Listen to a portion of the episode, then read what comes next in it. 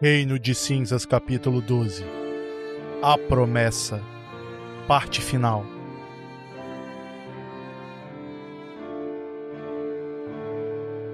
O capítulo 12 começa com a visão dos corredores da mansão Tchalfrons.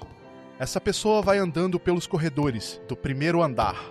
Ele atravessa a área da cozinha, chega no jardim dos fundos e se aproxima de uma pequena casa uma pequena casa que existe lá. Ele abre a porta, fecha a mesma após passar por ela, tira os sapatos e se senta em uma cadeira. Em cima da mesa que acompanhava, obviamente, essa cadeira, um livro, um diário. Sem perder tempo, este homem começava a escrever. Naquele dia, marchávamos pelo deserto. Já faziam horas, com apenas uma missão em mente. Todos os oito. Todos nós queríamos muito ingressar na Academia Soldate. Aquele era o nosso Ignifu, nossa prova de aceitação. O vento seco e misturado com terra e sal cortava os nossos rostos. Mesmo cobertos com mantas e trapos, era impossível evitar. Deveríamos sobreviver toda a travessia de Gura e Adului.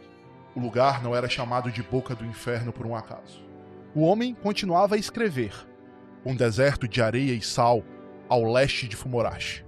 Na época, eu não sabia o que uma família fundadora significava. Eu não conhecia o seu peso. Afinal, eu nunca havia pisado em Fumorashi.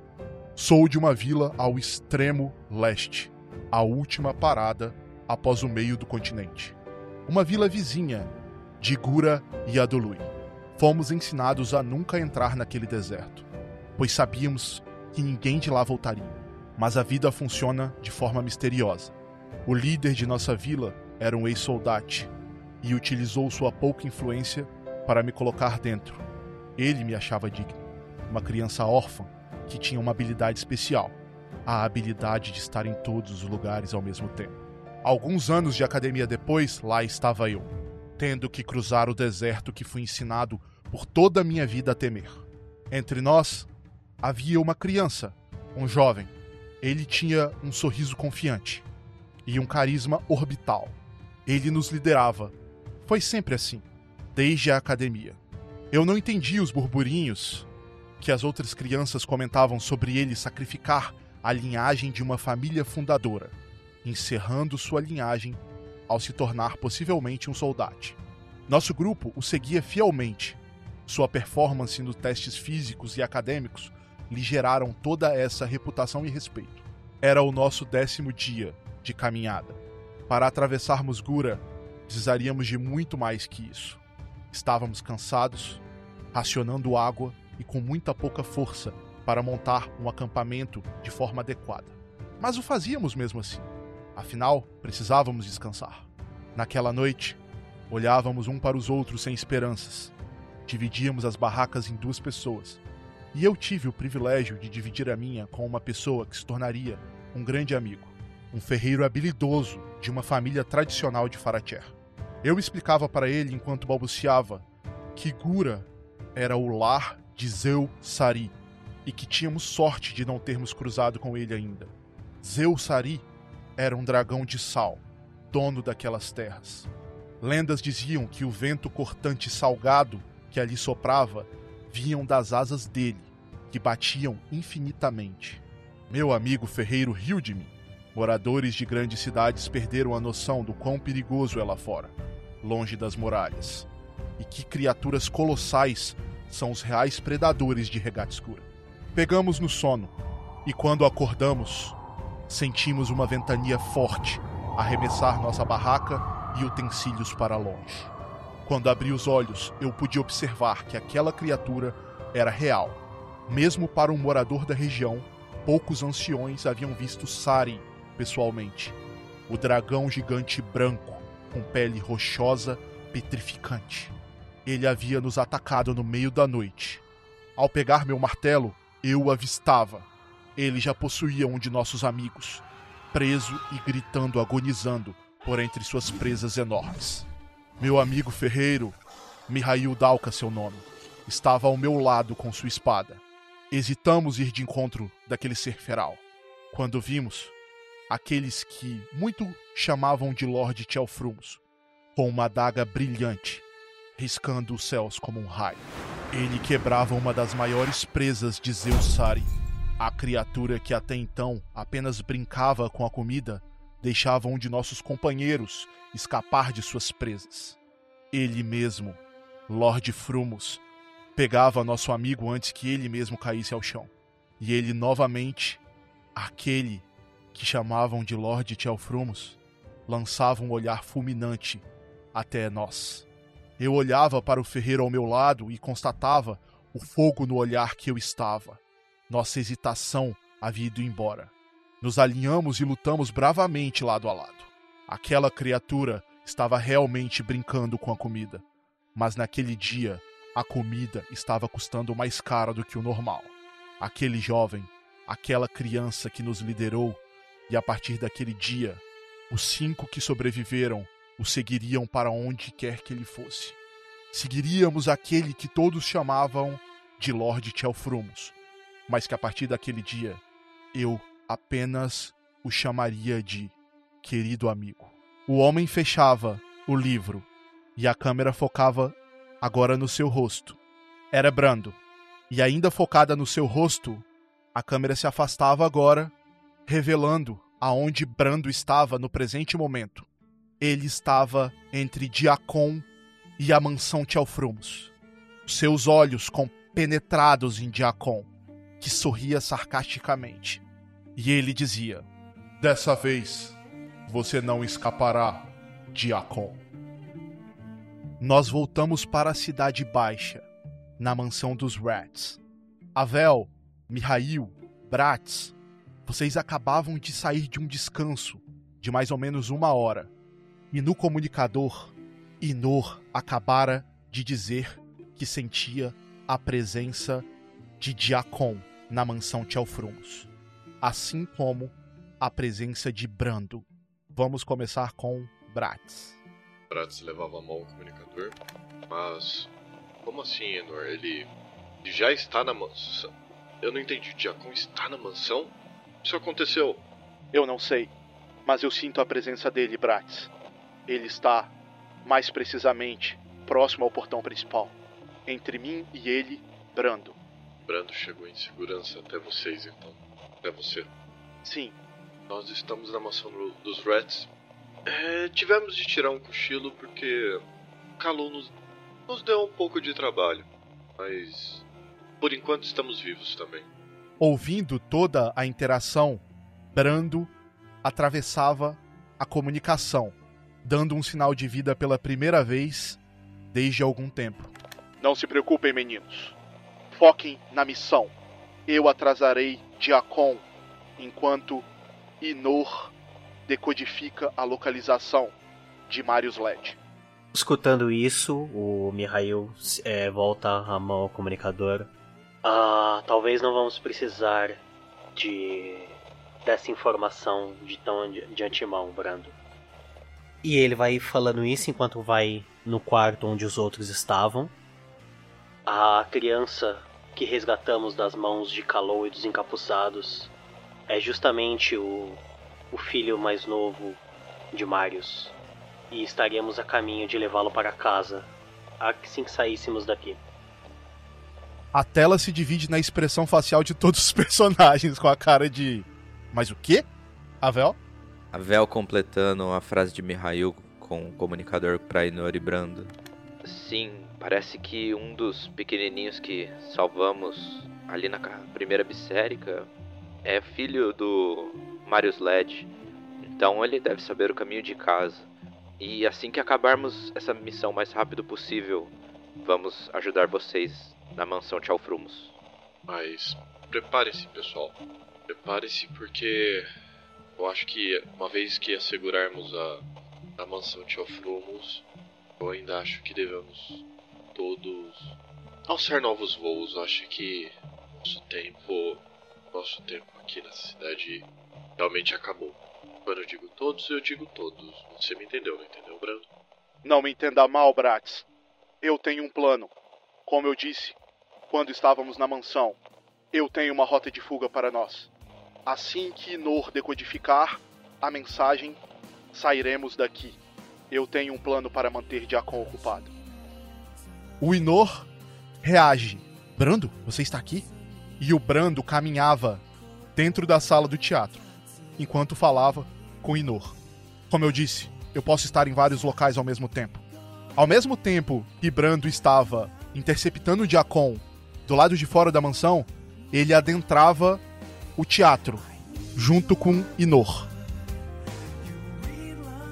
Bom, após toda essa comunicação pelos rádio, a Vel já vai levantando, se aprontando e procurando aonde estava o pequenininho filho do Marius Led.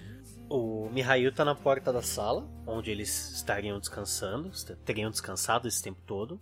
E vendo a movimentação do Avel, ele só se dirige a ele e fala: Ah, vamos tomar cuidado com o que falamos para ele, Avel. Ele não precisa de saber muita coisa. Para ele, a gente só tá levando ele para casa, que é o que nós prometemos fazer. Uh, ele não precisa saber necessariamente que o Ilie vai ter uma conversa rápida ou que já estávamos à procura do pai dele de alguma forma. É só, ele é só uma criança. Concordo, é claro. O Marin é só uma criança. O nosso assunto é com o pai dele. Apenas vamos entregá-lo seguro e alertar para Marius Led procurar outro local para ficar. Mihail olhava na direção do fundo da sala, olhando para Bratz e para Elie. Estamos prontos? Bratz fechava o Crede Carté. Tava, tava lendo já havia um tempo. Ou pelo menos o mantinha aberto por um tempo. E esticava-se por um momento, espreguiçando de maneira bem preguiçosa. Eu acho que eu gostaria de alguns momentos a mais para descansar, mas não temos isso. Então, eu acho que não existe situação melhor que poderíamos estar. Mihail dava um riso de leve e respondia: Relaxa, Bratz.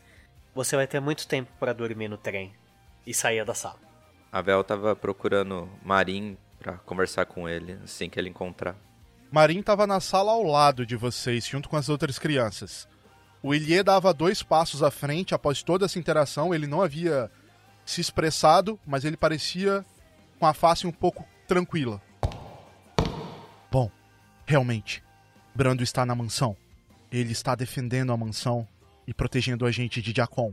Então ele está, neste momento, com 100% de sua força. Eu acho que ele consegue segurar Jacon por algum tempo. Brando é incrivelmente forte quando ele atinge as suas condições. Inor, me prometa que vocês dois sairão daí e se encontrarão com a gente. Assim, assim que chegarmos na casa de Marius Led, acredito que possamos nos encontrar todos lá e finalmente partir dessa cidade. Willie olhava para vocês. Bratz olhava na direção dele novamente. Todos prontos? Devemos começar a nossa nossa caminhada até a residência dos Led? Porque eu acho que quanto antes nós conseguirmos fazer isso, menos menos tempo o Brando precisa de se divertir com o Diacon. Não é mesmo? Mihail fazia que sim com a cabeça, diante da interação do Ilie e da, das palavras do Bratz. Ele pensava do que vinha acontecendo nos últimos dias e falava baixinho, num sorriso de canto de boca. Ah, parece que as gerações se repetem, não é mesmo? E ele vai indo na. Ele sai da sala para ir na, na direção onde o Marin estava e onde o Avel estava indo. Avel escutou tudo, mas estava focado em agilizar a conversa com o Marin para obter o local onde ele mora logo. Bratz pegava suas coisas e se direcionava até a, a porta de saída para esperar os demais. Avel, você chegava na sala ao lado onde o Marin estava. O Mihail havia acabado de conversar com ele, ele ainda está sentado no mesmo local. E ele parece que tá comendo alguma coisa junto com as crianças ali. Com uma cara um pouquinho mais séria, sem sorrir muito, a véu abaixo. E aí, Marim? Tá pronto para voltar para casa? Pra ver seus pais? O Marim largava o bolo no canto e balançava a cabeça já se levantando. Sim, sim, eu quero muito ir para casa. Se a gente der uma volta com você, você sabe me dizer onde você mora lá? Apontar qual é a sua casa pra gente? Onde seu pai vai estar? Tá? O Marim parece meio pensativo. Mas eu não sei nem aonde eu estou. Eu, eu não sei como chegar em casa daqui. A gente vai dando uma volta. Assim que você reconhecer algum lugar e souber chegar na sua casa, é só você falar pra gente. Mas a gente já vai estar tá pertinho. O Mihail ia entrando na sala, via a, a situação né, da conversa do Avel com o Marin, e ele completava uh, os dizeres do Avel. Uh, não se preocupe, Marin. Daqui a gente vai direto para a cidade central. E quando a gente chegar nas avenidas principais, você provavelmente vai, vai conseguir identificar certo o, o caminho da sua casa. Pelo que a gente conversou, você conhece bem os becos por ali, né? Onde tem as lojas de doce, de sorvete. Vai ser fácil a gente se achar. A Vel vai concordando com o Mihail, balançando a cabeça positivamente. Sim, sim. Se vocês conseguirem me levar na sorveteria, eu consigo ir para casa. É, é, o meu lugar preferido. Eu, eu, sei, eu sei chegar lá. Eu sei. Eu sei voltar para casa. O Mihail só é, se volta na direção do Avel e fala: Você não vai, não vai querer se despedir deles, Avel? Talvez a gente fique fora por algum tempo. A Vel dá uma, tipo, acordada e relembra que realmente ele pode ficar fora de Fumorashi novamente por um tempo. E balança a cabeça, sim, Mihail. E já vira de costas para falar com, com o Philip e mais alguns que tiverem por lá, assim, no caminho, mas ele quer sair rápido. Ele tá com pressa para fazer essa missão logo. Enquanto isso, eu vou aproveitar e ir conduzindo o Marin na direção da saída. A Vel vai falar com o Philip? Só olha para ele, Philip. É, obrigado por todo o apoio que você deu aos Rats. A nossa missão não acabou aqui. Eu espero que você continue sendo tão forte quanto é e que não surja mais problemas no seu caminho. Possivelmente eu ficarei longe por um tempo. E todo o apoio que for possível eu darei em forma de cartas e dinheiro. Seja forte, por favor. E desculpe eu não poder ajudar mais. O Philip estendia a mão para você. Eu aperto a mão também, estendo a minha mão na direção da mão dele. Ele apertava forte a sua mão e dizia: Isso não é um adeus, Avel. Isso é um até logo. A Vel concorda com a cabeça, dando um sorriso bem amigável, assim. Espero que sim, Felipe. Boa sorte e, novamente, obrigado por tudo que vocês fizeram pela gente. E continuam fazendo. Eu e Lê devemos muito a vocês, muito mais do que você possa imaginar. Philip acenava com a cabeça. Todos estão prontos para partir. Quando vocês foram do setor central para a mansão dos Rats, vocês se lembram que o Inor havia dado para vocês um atalho por sobre os prédios. Vocês podem fazer o mesmo, só que dessa vez vocês estão com o Marim, então alguém vai ter que carregar o Marim ou vocês vão revezar. Uh, eu carrego. Constituição maior. A gente vai pelos telhados? Essa é a dúvida. É, o caminho mais rápido é pelos telhados. Não é melhor ele ficar nas minhas costas, então? A gente pode ir revezando, velho. Beleza.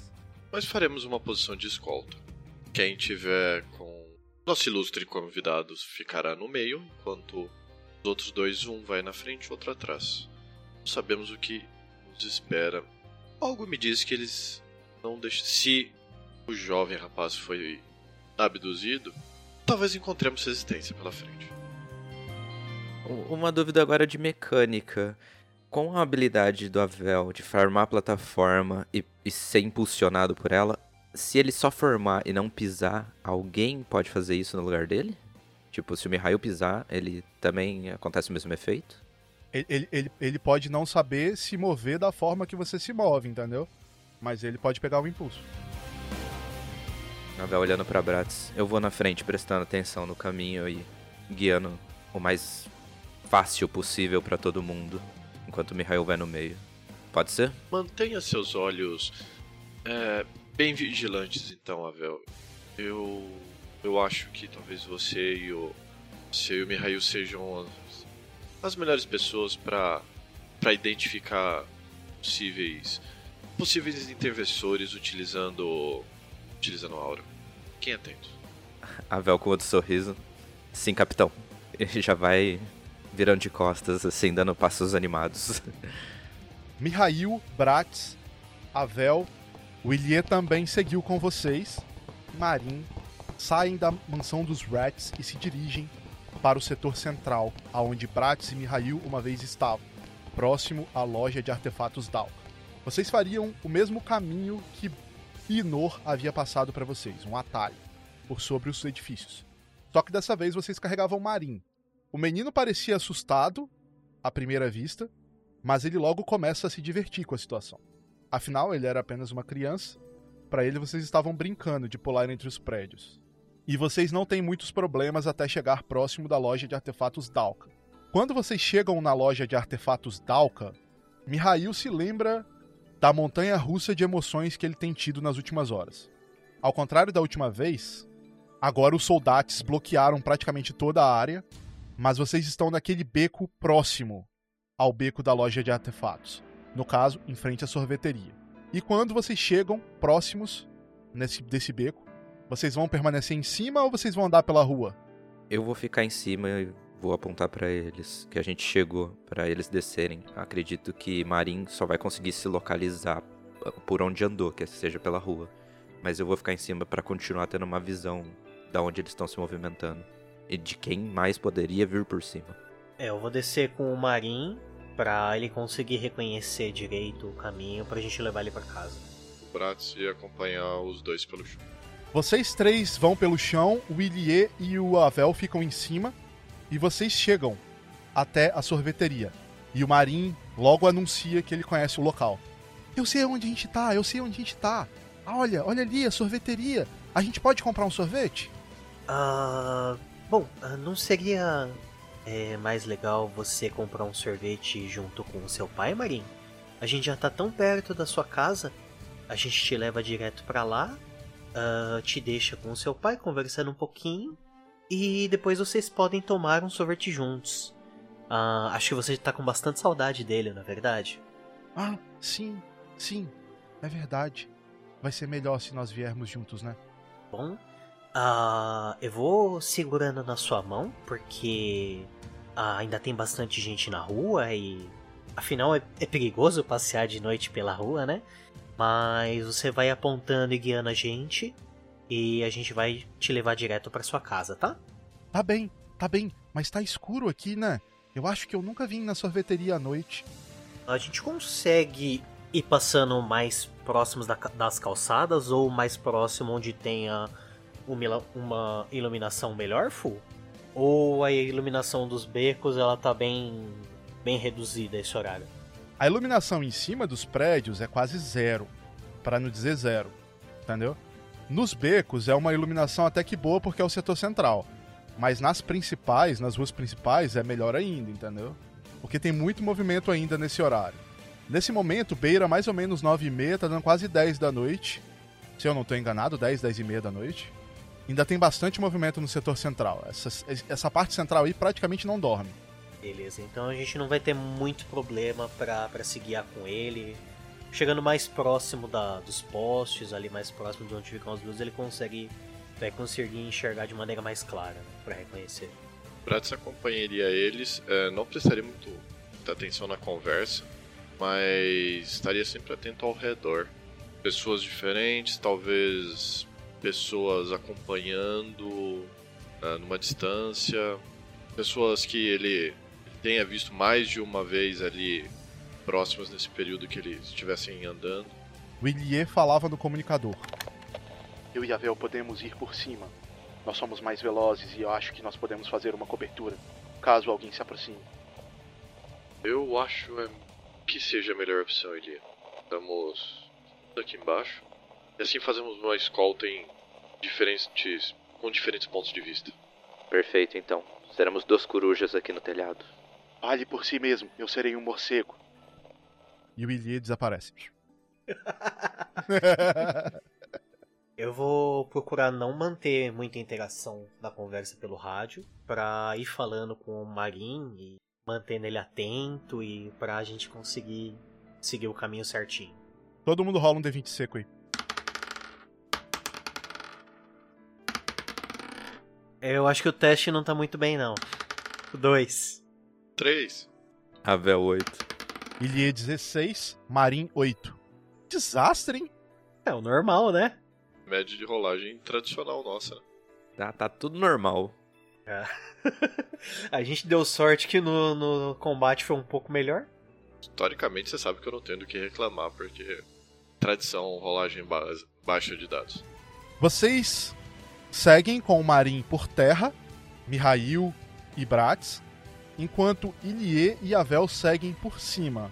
Como vocês seguiam pela principal, ou mais próximo dela ali, lugar mais iluminado, acredito eu, o Ilie se posicionava em um lado da rua, nos prédios, e o Avel do outro lado. E vocês seguem. Porém, Mihail, você percebe que o ritmo que vocês estão seguindo vai demorar uma pequena eternidade até vocês chegarem nessa casa, mesmo você nem sabendo a distância. Vocês levariam cerca de 30 minutos para cobrir uma quadra do setor central. Uh, o Mihail olha pro. ele abaixa e olha pro Marin. Ah, Marin, o que acha de você voltar para as cavalecas e a gente ir na. se divertir, ir na corrida aqui nas avenidas enquanto a gente acha o caminho? para dar um pouquinho mais de diversão. E até porque já tá ficando tarde, né? Tá, daqui a pouco tá na, na hora de você ir pra cama. Então a gente chega um pouco mais rápido também na sua casa. Mas o meu pai não me deixa correr na rua. Ele fala que é perigoso. Ah, mas não é você que vai correr. Você vai estar tá na, na minha cavaleca. Quem vai correr sou eu, então eu tomo a bronca sozinho. Ele fica pensando. Tá bom, eu acho que não tem problema então. É você que tá correndo.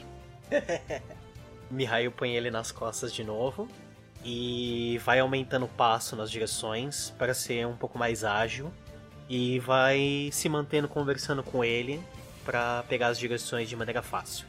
Bratz aumentaria o ritmo e para tentar acompanhar Mihail. Ravel tá mais preocupado em ver o que tá por cima dos telhados do que o que tá acontecendo embaixo. Ele só sabe que se acontecer algo ruim embaixo, o Bratz vai avisar. Então ele só vai saber para onde eles estão indo, mas vai ficar atento mais em cima.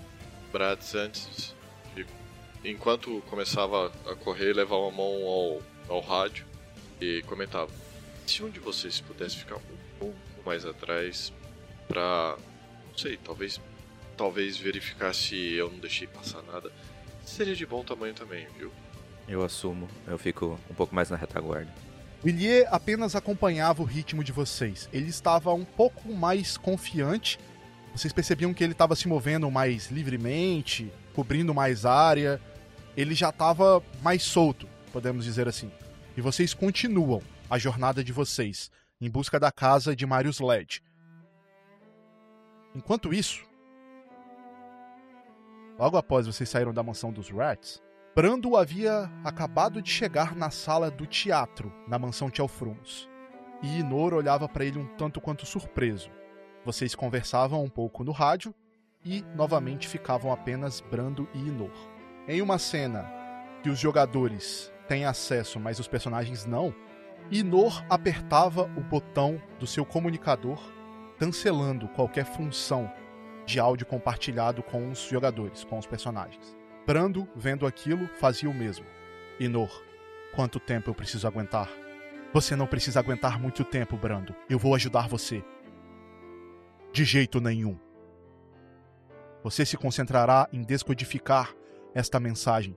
O Lorde Tchelfrumos vai precisar disso. Todos eles lá irão. Mas você não está pensando em se sacrificar, está, Brando? Não. Eu não posso proteger o Lorde Tchelfrumos se eu estiver morto. Não concorda? Sim, mas como você vai parar de Akon quando tudo está bem alinhado? Eu posso ser bem forte. Posso não ser tão forte quanto fui um dia, mas ainda assim, este velho aqui ainda consegue dar trabalho, até para você, Irinor. Eu não duvido disso, Brando. Eu só estou preocupado. Eu não quero que você morra me protegendo. Você me ouviu? Não se preocupe, garoto. Voltarei em breve. Eu tenho um plano perfeito de fuga. Tenho uma carruagem aos fundos. Assim que eu lhe der o sinal, assim que você terminar de decodificar, você pegue a senhorita Lissa e leve até a carruagem que está nos fundos. Sairemos por uma passagem secreta e iremos em direção à casa de Marius Led para nos encontrar com eles. De lá, sairemos de Fumorashi. Parece uma boa ideia. Dê o seu melhor lá fora. Não se preocupe. Brando andava para fora daquele teatro e Inor continuava a decodificar as mensagens que Julian Salvatore havia enviado para ele. do lado de fora, o Brando que estava de frente com Diacon dava dois passos para frente e afrouxava um pouco a sua gravata. E Diacon, com um dos seus sorrisos, mesmo por debaixo da máscara. ok, enfrentarei o mordomo então. Sim, você irá enfrentar o mordomo. Você irá enfrentar os mordomos. Ao lado daquela entrada que dava na porta principal, por trás das árvores e dos arbustos, a imagem de cima eram de vários brandos saindo dali, incontáveis. Todos eles com camisas sociais de manga comprida, colete preto, gravata, da mesma forma que o brando original é. Todos com o mesmo olhar compenetrado. O brando que estava lá no meio olhava para Diacon e dizia mentalmente: É por isso que você me deixou para trás, Lord Fromos. É por isso que você me deixou para trás, Dracul, para cuidar do legado e do seu filho. E eu não fracassarei. Não aqui, não agora. No setor central, o plano de Mihail havia dado certo. Vocês haviam tido bastante progresso. Correndo pelas ruas do setor central, enquanto Ilie e Avel faziam papel de batedores, vocês já cobriam algumas quadras. E Marin parecia se divertir nas costas de Mihail. Isso é divertido, isso é divertido, tio Mihail, isso é bem divertido. Vai por ali agora. Ele apontava para a direita, Mihail. Você devia ver quando. Você devia ver se fosse o Avel te carregando. Aquele magrelo é muito mais ligeiro do que eu. Mas fazer o quê? Eu sou um pouquinho mais forte do que ele, né? Ia carregando ele, correndo na direção que ele apontou. Avel tem noção se ele não tá fazendo o Mihail andar em círculo só para se divertir, né? É tipo algum caminho que leva a algum lugar mesmo. Vale da observação. Rola um D20. Ah, moleque do capeta. 16. Já caí nessa brincadeira uma vez, né, Avel? É. Avel, parece que vocês estão seguindo um caminho que não seja andar em círculos. Vocês aparentemente estão indo para o outro lado do setor central. O que seria um outro lado? Vocês estavam próximos de uma extremidade do setor central e vocês estão indo para o outro. Pelo caminho que vocês estão fazendo, vocês inclusive vão passar, se vocês seguirem reto, vocês inclusive vão passar por dentro do jardim superior, para depois atravessar essa parte do jardim superior e vazar no outro lado do setor central. Lembra que arquiteturas são em círculos. Sim, é concêntrica. É, eu vou relatar essa observação porque eu não sei né, o ponto final. Às vezes pode ser realmente a parte central, só que do outro lado. Mas vou deixar bem claro para os quatro que estão ali o, o rumo que esse caminho está seguindo. Vocês sabem que é no setor central, viu? Ele havia dito isso pro Mihail. Tá. Ah, ouvindo essa comunicação, ah, eu vou conversando com o Marin enquanto eu vou correndo. Ah, pelo que o Avel tá observando lá por cima, parece que a gente vai dar a volta na na cidade alta, na cidade por cima, para depois voltar pelo outro lado? Você acha que a gente consegue cortar caminho por alguma outra rua por aqui? Algum outro caminho aqui por dentro dessas ruas que você já tenha feito com seu pai? Ah, eu não sei. Eu, eu, eu não lembro. Eu acho que não. Eu não sei. Ele não sabe mesmo, Mihail. Ah, ok. Não, não tem problema não. E como não tinha o que fazer e como eu também não conhecia direito a cidade, eu ia seguir no caminho então, já que fazer, parecia fazer sentido, apesar de ser um caminho um pouquinho mais longo. Brat se aproximava dos dois e perguntava: é, Marim, é, fica muito longe ainda da sua casa? Ah, se a gente tivesse comprado um sorvete, eu saberia dizer melhor. Geralmente, quando eu chego na minha casa, eu já acabei o meu sorvete uns 5 minutos atrás. Então eu não sei. Entendi. Que eu me preocupo porque o Mihail tá ficando meio velho. E ele tem dor nas costas. Essas coisas de gente velha, você entende, né? Era só mesmo para ver se se vai demorar muito, se não vai. Mas se estiver chegando perto, você você avisa ele? Filho da puta. ah, eu aviso sim. Mas o tio Mihail tá correndo tão bem, eu acho que a gente pode ficar fazendo isso a noite inteira. eu acho que ele conseguiria. Eu acho que inclusive podemos fazer isso, marcar com seu pai E Mihail faz, fazer isso pelo menos mais umas duas ou três noites com você. O que, que você acha? Parece divertido. Eu também acho. Bratis voltava a dar. Diminuiu um pouco o passo, ficando um pouco mais longe, mas não tão longe dos dois. Ah, antes dele se afastar, o Mihail ele dava um suspiro de leve. Ah, focos, garoto, por favor, focos, garotos. Bratis, usando um comunicador, respondia: Só tô tentando medir a distância. Mas você está trotando muito bem, cavalinho. Continue assim. Te dou uma cenoura no final da missão. Pera. Alguns minutos mais se passam. Inor faz silêncio desde que vocês começaram a jornada na, no setor central. Nenhuma notícia deles. No jardim superior, todos aqueles brandos na mansão Tchelfrumos investem para cima de Diacon. Eram vários brandos. Brandos por toda a parte. Todos aqueles brandos iam para cima de Diacon, que estava ali no meio, parado. Uma aura avermelhada, um vermelho escuro, começa a sair em volta do corpo de Diacon. Ele levantava levemente o seu chapéu, a sua cartola. Ele olhava para um lado e para o outro, enquanto todos aqueles brandos iam para cima dele, ferozmente. Ele soltava um sorriso. Morram. E só se escutam disparos. Consecutivos tiros, imperceptíveis de serem vistos, em várias direções, nos clones do Brando. Eles acertam a cabeça, o braço, a perna. Sangue começa a voar para tudo que é lado. E aqueles diversos brandos são todos avariados antes que eles pudessem chegar perto de Jacon. E a pistola dele ainda estava em sua cintura. Ela estava fumegante ali.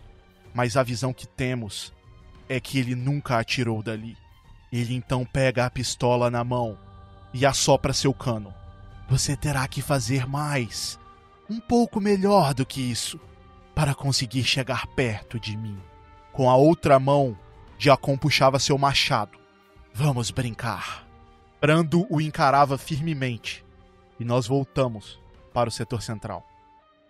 No setor central, vocês continuam seguindo em direção à casa de Marius Led, guiados por Marin Led, quando vocês escutam no rádio. Pessoal, Brando está lutando contra Diacon neste momento. O poder dele é impressionante. Mas nós temos que. Nós temos que nos apressar. Estamos indo o mais rápido que conseguimos. Creio que talvez sempre haja uma chance de estarmos indo numa armadilha, já que o garoto foi sequestrado. Então, é... chegar pode ser fácil. Talvez permanecer lá tempo suficiente para que nós possamos escapar. Não tão fácil. A partir de agora eu vou começar a rolar dados por, pelo Inor, ok? Então esse aqui vai o primeiro. Vocês têm a opção de dar inspiração de vocês pro Inor rerolar se precisar. O Inor tirou 11 no primeiro. Alguém quer dar alguma rerolagem para ele? Ah, eu dou uma. É, eu tô com, com dois pontos, eu compartilho um. 7 no segundo. Fica o 11, que é o primeiro, e o Inor diz no rádio. Boa sorte, pessoal. Estou dando o meu melhor aqui. Vocês seguem no mesmo ritmo por alguns minutos. Vocês chegam na divisa do setor central com o jardim superior. E a Vel percebe que aquele caminho que estava sendo traçado era verdadeiro. Vocês estavam seguindo numa direção, passariam pelo jardim superior e cruzariam para o setor central novamente, no outro lado.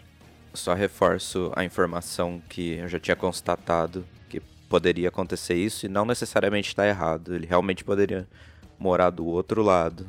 É, recebendo a comunicação do Avel, o, o Mihail só dá um leve sorriso e ele continua ah, conversando com o Marin e falando: Ah, já quase do. Já quase metade do caminho, hein? Estamos quase chegando. Ah, estamos mais perto mesmo, mas ainda falta um pouco. Vou rolar o segundo D20 do Inor. Caralho. Inor tirou 9. Vocês têm a opção de dar inspiração para ele rerolar. A Vel tem uns pontinhos sobrando, hein? Oh, o Bratis falou que ia usar na anterior, achei que ele ia usar nessa. Eu ia tentar guardar esse pontinho, já que eu já tinha compartilhado o meu com o, o Elia lá atrás. né? Calma, calma. Dá pra ser pior. 9 não é tão ruim, mas também não é bom. Não tem reroll então. É, segue o jogo. Vocês começam a atravessar o jardim superior. O Inor estava calado por algum tempo já. Enquanto isso, no jardim superior, Inor tentava decodificar aquela mensagem enviada por Yulia.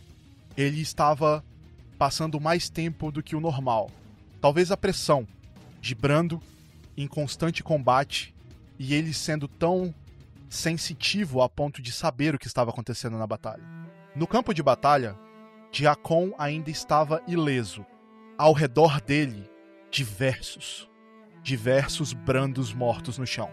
Muito mais do que nós vimos no começo da batalha.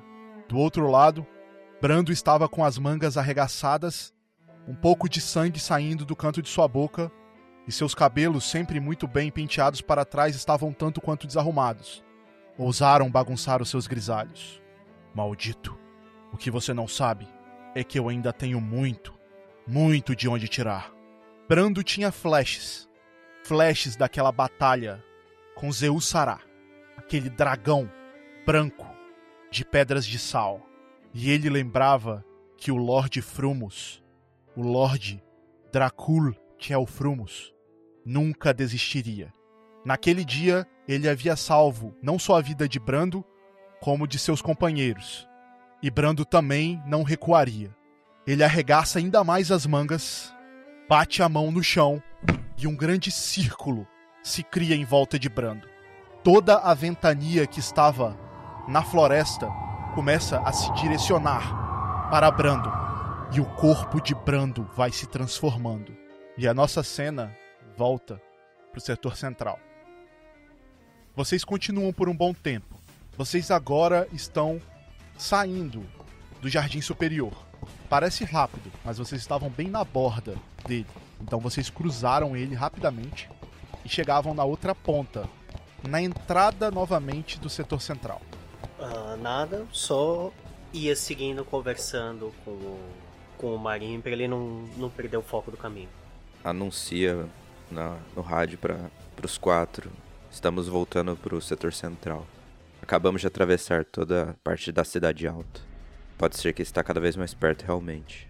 Nesse momento, o Willier falava para Inor. Inor, já faz muito tempo. Como está Brando? Estamos levando muito tempo para encontrar esse local. Desculpe, Illier. Estou tentando fazer o máximo que eu posso. Brando ainda está lutando. Ele está. Ele está dando 100% de si nesse momento. Vou rolar o terceiro dado do Inor. Inor tirou 14. Ah, não. Foi melhor do que os outros. Pelo menos vai ter algum progresso. Ok. Aproveitando que Elia falou com o Inor. Inor, eu não sei como é essa mensagem, mas nenhuma parte dela foi decodificada. Uma noção, um norte, um sul, um ponto de referência. Não consegue nada. Primeiro eu estou tentando quebrar o código. Após eu quebrar o código, eu consigo decifrar a mensagem. Nesse momento, é difícil dizer qualquer coisa. Qualquer informação que eu posso passar para você pode mudar assim que eu terminar o código. Perfeito, então. Desculpa a interrupção. O filho de Marius Led, ele é muito incerto o caminho que ele traz, mas vamos chegar cedo ou tarde. Vocês seguem, sendo guiados por Marin Led. No jardim superior, Brando sugava todo o ar em volta naquela floresta, na parte frontal e lateral da mansão Tchelfrumos. O corpo de Brando crescia, os seus músculos, o seu pescoço ficava mais largo, as suas veias começavam a brotar do corpo. Ora, ora! Enfim vai me mostrar tudo que tem? Dizia Diacon. Ok, eu aceito o desafio. Diacon guardava a pistola, pegava a alabarda. E Brando corria até ele. Ele não corria. Ele planava e dava um soco forte na direção do rosto de Diacon. Diacon, com a sua alabarda, movia ela para a frente do seu rosto, com a lâmina na direção do soco. Ambos se chocavam e uma grande ventania ecoava daquele impacto. O rosto de Brando denunciava todo o seu esforço, e Diacon, uma vez sorrindo, começava a ficar mais sério. A alabarda de Diacon se movia para trás um centímetro, dois, três. E Brando, com um soco impulsionado, arremessava a alabarda de Diacon para cima, que agora ficava desprotegido. Brando, com um segundo soco, acertava Diacon no rosto. O impacto era novamente poderoso. A cartola de Diacon caía no chão, mas o seu rosto ficava imóvel e uma gota de sangue descia pela boca daquele demônio. Enquanto isso, eu vou rolar mais um dado do Inor aqui. É o quarto dado do Inor, ok? Inor tirou 19. Finalmente, se fosse o. Se fosse inimigo, eram 3 20 e um 18. Pessoal, tenho boas notícias. Eu consegui decodificar. Ótima notícia, Nor. E para onde vamos? Agora eu entendo o porquê que essa mensagem demorou um pouco mais. E Julian colocou coisas a mais. Mas vamos começar com a localização. O Inor explicava para vocês, por referências, aonde ficava a mansão, a casa. Era uma casa muito grande, num setor bom, de classe média alta. A casa de Marius Led. Vocês estavam indo na direção errada, por algumas quadras. Vocês não estavam andando em círculos, mas vocês poderiam já ter chegado lá. O Inor dá a direção para vocês e, te, e informa vocês mais uma coisa. O Yulian sabe que existem pelo menos cinco inimigos lá. Cinco pessoas fazendo a guarda de Marius Led. Bom, isso é tudo que eu sei. Por favor, tomem cuidado. Pegarei a senhorita Lissa e seguirei com um plano que o Brando me passou alguns minutos atrás. Nós nos encontraremos com vocês lá, ok? Ok, Nur.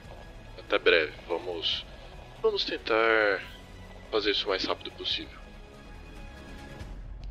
O Mihail ia continuando conversando com o Marin, mas indo levemente desviando no caminho pelo pela localização que o Inor havia passado. Elia, nós dois vamos na frente e por cima. Os primeiros inimigos serão nossos. Como aquele belo ataque que você deu. Eu quero ver melhor agora, hein? São só cinco. Você consegue. E eu espero que eu também. O Ilia tá meio aflito, vocês percebem que ele tá, tipo, muito preocupado agora. Logo, logo o Brando vai estar com a gente. Acalme-se, foco, e o futuro será glorioso.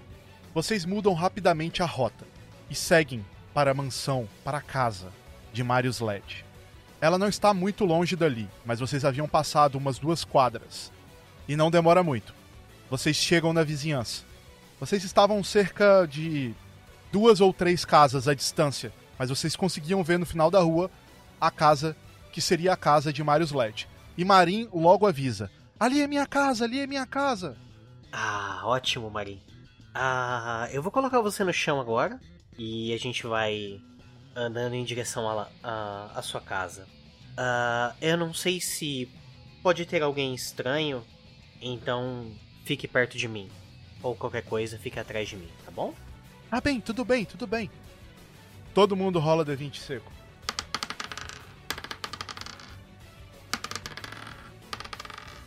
Dois. Ravel 4. Bratis tirou 12. Ilie tirou 8. Vocês se aproximam da casa de Marius Led e vocês conseguem perceber um grupo de um grupo de guardas. Bratis, você consegue dizer que eles são da Cheirosse? Bratis puxava no rádio novamente. Pessoal, é... não são guardas. Eles são Cheirosse. Ou seja, será que temos uma porta dos fundos? O Mihail, ele abaixava para falar de perto com o, o Marin. Ah, Marin, aquelas pessoas que, que parecem estar na porta da sua casa, eles são. Eles são amigos daquelas pessoas más que ajudaram a levar você daqui. Ah, tem uma entrada pelos fundos? Ou alguma entrada lateral que a gente consiga o acesso mais fácil? A não ser pela porta da frente? Eles são maus?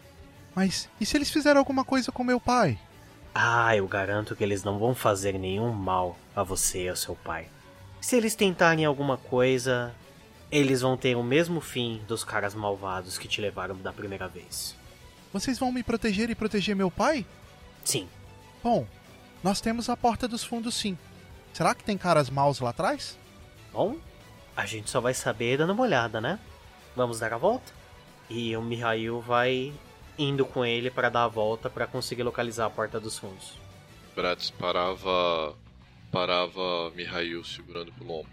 Não, vamos ter a distância.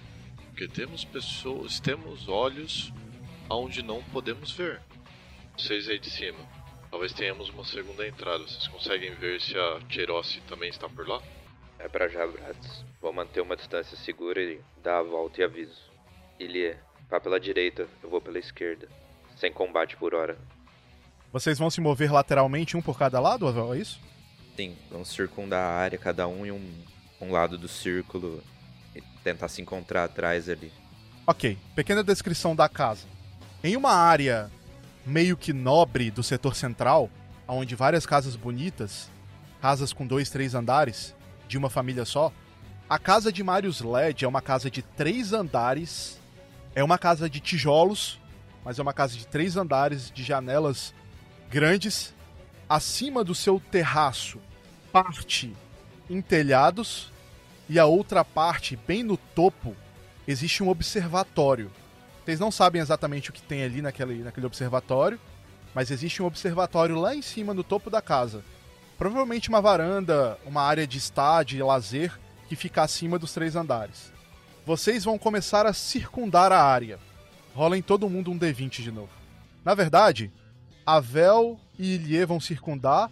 Bratz e Mihail, vocês vão se mover ou vocês vão continuar na posição de vocês? Tem como nós ficamos, ficarmos fora de vista, talvez um pouco mais escondido atrás de, de alguma caixa, alguma alguma parede ou algo parecido? Na a rua que vocês estão, ela é aberta e ela vai em direção à casa do Marius Led, que é no final da rua de frente para vocês. Não existe nada para vocês se esconderem nesse meio termo.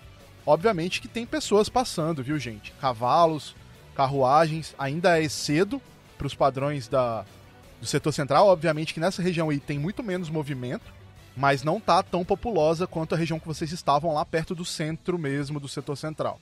Beleza. É, Bratz direcionava Mihail a ficar ligeiramente de costas para Cherossi, colocando o Marin entre Bratz e Mihail, e Bratz ficaria olhando pro, pro grupo de forma discreta, como se estivesse conversando, enquanto não chegava a confirmação da, da inteligência dos dois pelo telhado. Eu vou seguindo as orientações do Bratz. Avel tirou 7. Ilie tirou 18. Avel, você segue pela esquerda, por cima dos edifícios. Você consegue ficar na descendente da parte do edifício que você está, porque os telhados são todos triangulares, então você consegue ficar espreitando pela descendente do edifício que você está e mesmo assim se movimentando. Você vai dando a volta, Avel, e você não observa nenhuma presença, nem na parte de trás, nem na parte de cima. Quando você chega meio que na parte de trás, você consegue ver que a parte de trás, a parte lateral da casa só tem janelas, e a parte de trás é do mesmo jeito que a parte da frente. Só que na parte da frente tem um cômodo a mais no primeiro e segundo andar, então um cômodo de entrada da casa com a porta. A parte de trás ela não tem esse cômodo, ela é completamente reta. Então o edifício é reto atrás. Então não tem nenhum lugar para você se esconder nem nada. Só tem uma porta nos fundos e janelas. O Illier vai pelo lado direito.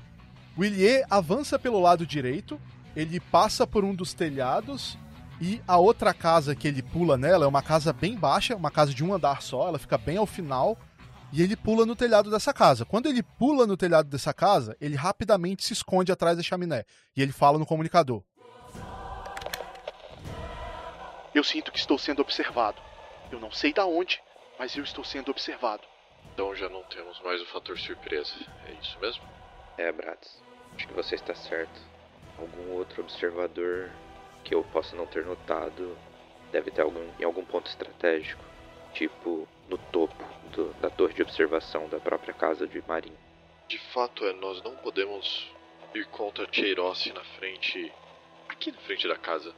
Isso pode lhe parecer pior ainda do que coisas que provavelmente estão atribuindo a ele.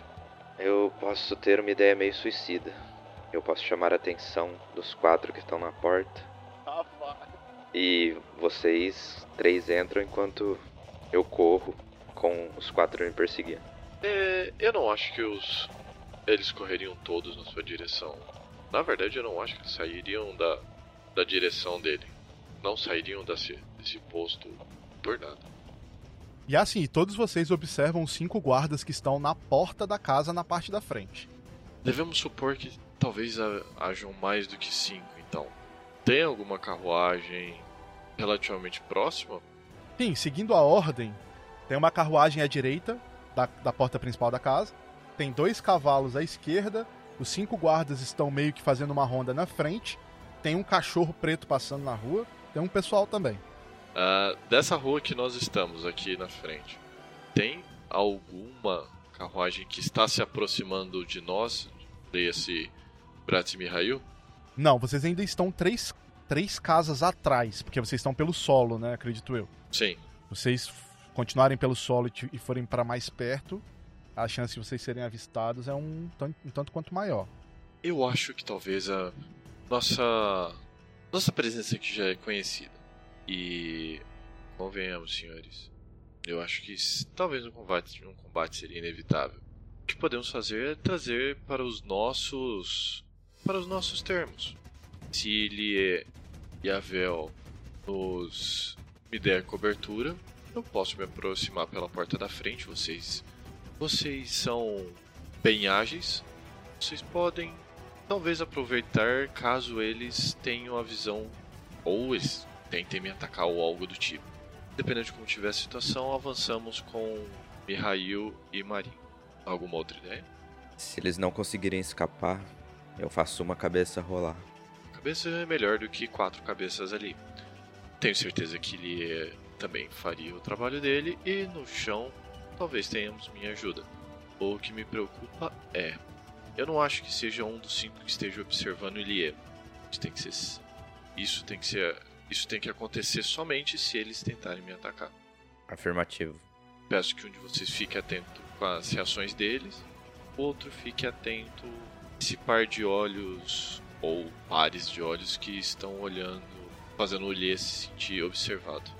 Quanto a Mihail e Marin, eu acho que é bom você ficar atento e cuidar do garoto e engajar somente a última opção, certo? Certo, Bratz. Não tente nenhuma doideira. Pelo menos não sozinho. Você sabe que eu vou tentar. Eu acho que sem doideza não conseguiremos sair daqui vivos. E eu não pretendo morrer antes do meu tempo. Eu sei que isso não faz sentido, mas pra mim faz. Não venha ao caso. Bratz começava a caminhar na direção do grupo. A Vel fica de prontidão sobre os telhados, esperando algum sinal sonoro que vai vir. Bratz, você começa a caminhar no meio da rua em direção ao grupo de cinco guardas vermelhos da Cheirosse. Você se aproxima, vai se aproximando, e eles meio que não dão tanta atenção pra você inicialmente. Porque você estava andando tão normalmente. Bratz, você chega a cerca de 5 metros. 4 metros. E um dos guardas olha pra você. Ei, senhor, identifique-se. Esta área está sendo observada. Bratz abria uma braço, um braço. Longos dias e belas noites, meu caro capa vermelha. Faço parte de uma companhia dos melhores treinadores de cavalos na direção. E percebo que vocês têm dois garanhões ali. Apontava para a direção dos cavalos e não parava de caminhar. Você sabe como extrair o melhor potencial desses maravilhosos seres? Bratz, assim que você continua dando passada, o primeiro guarda saca a espada dele e os outros guardas colocam a mão na espada. E ele diz: Não se mova! Você está armado, esta área está sob observação. Ninguém se aproxima desta casa. Mas vocês estão próximos a essa casa. Bratz pausava, como parava de caminhar como se estivesse confuso. Eu vou para aquele lado. Eu apontava para o lado esquerdo na direção dos cavalos. Eu não vou próximo à casa. Eu não gosto de casas. Eu não gosto de pessoas. Eu gosto. Se eu falar que eu gosto de animais, cairia muito mal para vocês? E o Bratz continuava apontando na direção da esquerda, continuando a rua. Você agora desvia o caminho, indo em direção à esquerda, e eles continuam a te acompanhar, numa distância de 3 metros mais ou menos. Eles estão meio que atrás de você, andando atrás de você. Tá bom, eles limparam a frente. Pode-se dizer que eles estão agora mais à esquerda da casa. Grátis batia a palma, batia a palma de leve, coçava a orelha, mas na verdade estava comunicador. Falava alto. Vocês têm certeza que talvez agora não seria um bom momento pra gente conversar sobre cavalos e eu indo to para todo esse lado esquerdo? Eu não vou interromper vocês. Vejam.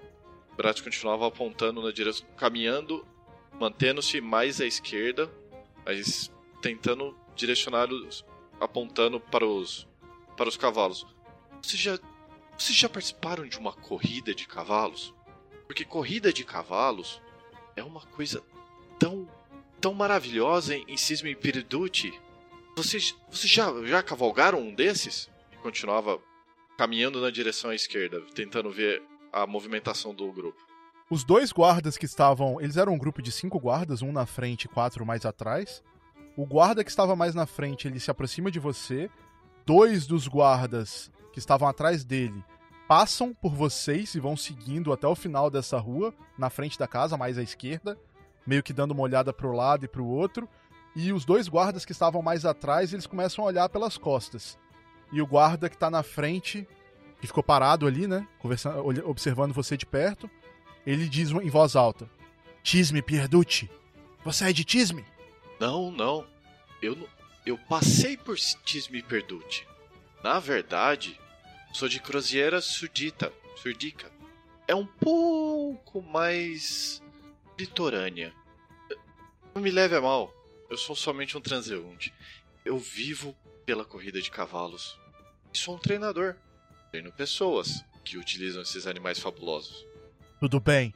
Enquanto tá esse papelão lazarento, os caras vão se observando.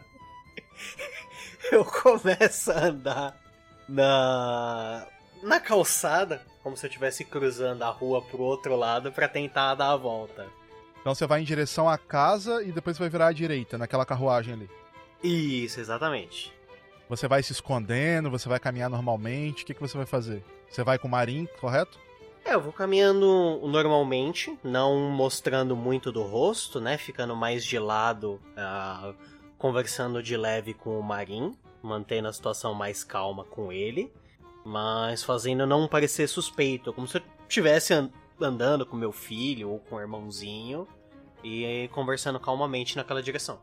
Ok, você vai rolar dois dados. Você vai rolar um D20 para saber o quão natural você vai ser ali para você ser notado ou não, e você vai rolar um D20 para ver se você vai conseguir fazer o Marim entreter o Marim para ele não simplesmente correr para a direção da porta da casa dele. Ai, Jesus. Vamos lá. Primeiro. o primeiro foi 20 crítico. ah, moleque. E o segundo foi 12. Mihail, você vai seguindo em direção. Basicamente em direção aos dois guardas que restaram ali, já que um está mais próximo ao Bratz no meio e os outros dois estão bem lá para a esquerda. E eles não percebem você não. Você naturalmente vai caminhando com o Marim, você consegue conversar com ele aqui e acolá, ele conversa com você, e vocês meio que despistam bem por ali. Beleza. Passando pela direita, né? Passando pela pela carruagem, seguindo a direita como se a gente fosse seguir na direção de outro lugar. Faz uma, uma volta um pouquinho maior para se dirigir ao lado dos fundos da casa. Mihail, assim que você segue, você seguiu em direção à casa, cortou para a rua da direita, virando para a direita de frente com a casa, e depois você corta para a esquerda de novo para meio que circular a casa, correto? Assim que você faz essa curva para a esquerda para circular a casa, um dos dois guardas que te observam, ele dá alguns passos para frente, um pouco depois, tipo da esquina da casa, para ele conseguir ver a rua no qual você entrou, e ele fica te observando. Ele não vai atrás de você, ele não faz nada mais que isso. E o outro guarda atrás dele, você percebe que ele fala: O que tá acontecendo, homem? Viu alguma coisa? Vou seguindo naturalmente, como se eu nem tivesse visto essa cena. O, o Bratz ouve ele se comunicando dessa forma? Você percebeu, mas ele tá um tanto afastado de você, você não conseguiu escutar o que ele falou direito, não. O Bratz percebeu na movimentação do Mihail, ele também não reparou essa parte. Não, você viu que o Mihail passou lá no fundo e que um outro guarda meio que acompanhou. Vocês estão na mesma rua. Você viu. Bratz falava com o cara sua, a próximo a si, que tava conversando. Inclusive, aquele rapaz ali, você mesmo aí do fundo, apontava. Ele, ele ficaria de forma maravilhosa num desses animais. Com certeza ele seria o astro das corridas. Com certeza, imagine essa capa. Seria quase flamejante, brilhante sobre um, uma luz no meio da noite, no meio dessa corrida. Ele com certeza seria um astro. Você! E você! E continuava tentando chamar a atenção desse, desse outro rapaz. Rola um D20 aí pra lamber esse selo. Tem, tem que ser. É, ele tá tentando. Foi um 5. Ai, caralho. Bratz, o guarda que foi adiante pra acompanhar a movimentação do Mihail, ele ele não deu muita bola, ele não deu bola pra você não, ele só ignorou. E o guarda que tava na sua frente, ele é mais assertivo com você agora. Eu quero que você se afaste dos nossos cavalos. Saia desta região. Não me importa se você é um transante ou não. Entendo, eu entendo. Vocês não querem pelo menos trocar algum contato? É sempre bom. Eu acho que você não entendeu. Agora ele já meio que te dá uma encarada com a espada na mão. Os dois, os dois guardas que tinham passado por você estavam mais no canto esquerdo da rua, na extremidade esquerda da casa. Um deles volta, olha que o guarda falou alto e puxa a espada também. O outro fica observando em volta. Bratz levava a mão pescoço, pescoço como se estivesse coçando a cabeça e falava. Voltava, levantava as duas mãos, mostrando a, na palma das mãos. Eu, eu, eu, não, eu não quero problema, senhor Capa Vermelha. Eu só, só achei que pudesse ser uma oportunidade de trabalho para nós todos, mas tudo bem. Bratz dava alguns passos atrás, continuando na direção da rua e continuava caminhando de costas, como se tivesse um olhar ligeiramente com medo e acompanhando o grupo para ver se eles não iriam atrás dele por mais alguns passos, olhando por cima do ombro para ver se não trombaria com ninguém. Você vai de costas, você meio que passa lateralmente pelo, pelo outro guarda que tava ali, o outro guarda também, que eram dois. O guarda que tá te encarando ainda tá te encarando, dando passos em sua direção, e ele diz novamente: Essa é a sua única chance. Vire-se e corra. Saia daqui agora. Sim, senhor, sim, senhor. Bratz viraria, localizaria-se de forma rápida e agilmente tentaria correr ali por pelo menos algumas algumas alguns metros tentando se misturar nas as pessoas que estavam ali. As pessoas, inclusive, elas começam a se dissipar da área ali, todo mundo cochichando, falando, nossa, o que tá acontecendo ali? Nossa, uma confusão tal. Todo mundo começa meio que a, a se dissipar, um pequeno alvoroço e as pessoas se afastando ali daquele. Ali ficou mais limpo ainda de pessoas, agora já quase não tem quase ninguém no meio da rua. Mihail, o guarda que tinha ido até a esquina, ele começa a andar em direção a você, tipo meio que ir atrás de você, te acompanhar. Só, Bratz, estou esperando seu sinal. Olhar por cima do ombro para verificar se estava se ele ainda se eles ainda estavam prestando atenção nele. Tem um guarda nessa ponta aqui, Bratz, bem na ponta esquerda da casa, na esquina. Ele vai seguindo você para ver se você realmente vai seguir reto ou se você vai dar, fazer a volta e circundar a casa. Ele tá te acompanhando. Tem algum caminho que eu possa entrar à esquerda? Não, essa é uma rua que vai direto. Mas nessa rua tem alguma entrada à esquerda próxima? Não. Bem mais pra frente só. Tá bom, então o Bratz daria alguns. avançaria um pouco e a primeira oportunidade que tivesse entrar à esquerda entraria. No caso, voltando por onde vocês vieram, só que por uma rua adjacente, é isso? Exato, porque eu sei que eles ficariam atentos se eu entrasse à direita. Ok. Bratz, você segue o seu caminho, a Vel fica parado, ok? Certo? Eu não tenho visão do Bratz passando na rua que tá logo ao lado dele. Você não tem visão do Bratz, não. A partir do momento que o Bratz cruzou, saiu do, do arredor da casa, você não tem mais visão do Bratz. Ele tá oculto por esse, por esse prédio que tem bem do lado da casa. Então tá. Fico esperando a comunicação dele. Mihail? Eu vou seguindo no caminho, ali pelo, pela lateral, né? Pelo beco. E vou seguir conversando naturalmente com, com o Marim. Pra fazer a volta. Sem me preocupar com o guarda por enquanto. Ok. Enquanto isso, na mansão Tchalfrumos, Inor pegava Lissa, pegava a moça no colo e quando ele estava para pegar ela no colo, ela desperta. Você, você, quem, quem, quem, quem é você? Calme-se, senhorita, não sei se você lembra de mim, eu sou um dos amigos do Mihail. Nós temos que sair da mansão agora. Aqueles caras que fizeram tudo aquilo na loja de artefatos, eles estão aqui. A Alissa desmaia de novo quando ele fala, quando ele termina. Caralho, peso de papel. E ele pega ela no colo e desce as escadarias para os fundos da mansão. O Inor chega no que seria a carruagem que Brando deixou posicionada. Quando ele chega lá, o Brando está na carruagem. E o Enor se direciona ao Brando e diz: Mas Brando, e o Diacon? Não se preocupe. Deixarei um clone cuidando dele. Quanto tempo ele vai suportar? Eu não sei. Ele tem que durar o suficiente para que possamos sumir daqui. Enquanto isso, na luta, na frente da mansão, na parte da frente da mansão, o Brando já está bem escoriado. O Diacon tem alguns sinais de batalha, mas está muito inteiro. Você me surpreendeu, mordomo. Interessante, muito interessante. Mas chega, eu sei o que vocês estão tentando fazer. Fugir pelos fundos, não é mesmo? Não vai acontecer. E a aura de Diacon se expande. Brando novamente absorve toda aquela energia em volta dele e fica ainda mais forte. As suas veias agora quase explodem do corpo. Brando ganha pelo menos uns 30 centímetros de tamanho. Ele está enorme e ele avança novamente contra Diacon.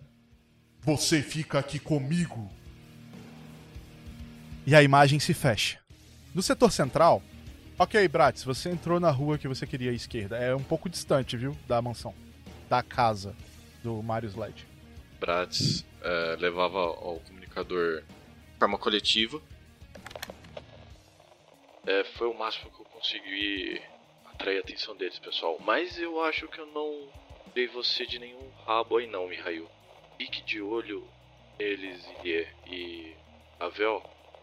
Ah, eu não sei como conseguir fazer para voltar aí agora, mas é, monitore para ver se mais nenhum deles vai ir atrás do Mihail. Vou tentar fazer a volta ou dar um jeito aqui. Ia nenhum combate agora, mas Tem hora que o combate é inevitável, Grátis. Eu vou observar a rua aqui. E a Vel dá uma pescoçadinha assim pelo, pela ponta do telhado na rua Pra ver o que, que ele consegue identificar, a movimentação dos cinco e se ele ainda consegue ver Mihail andando.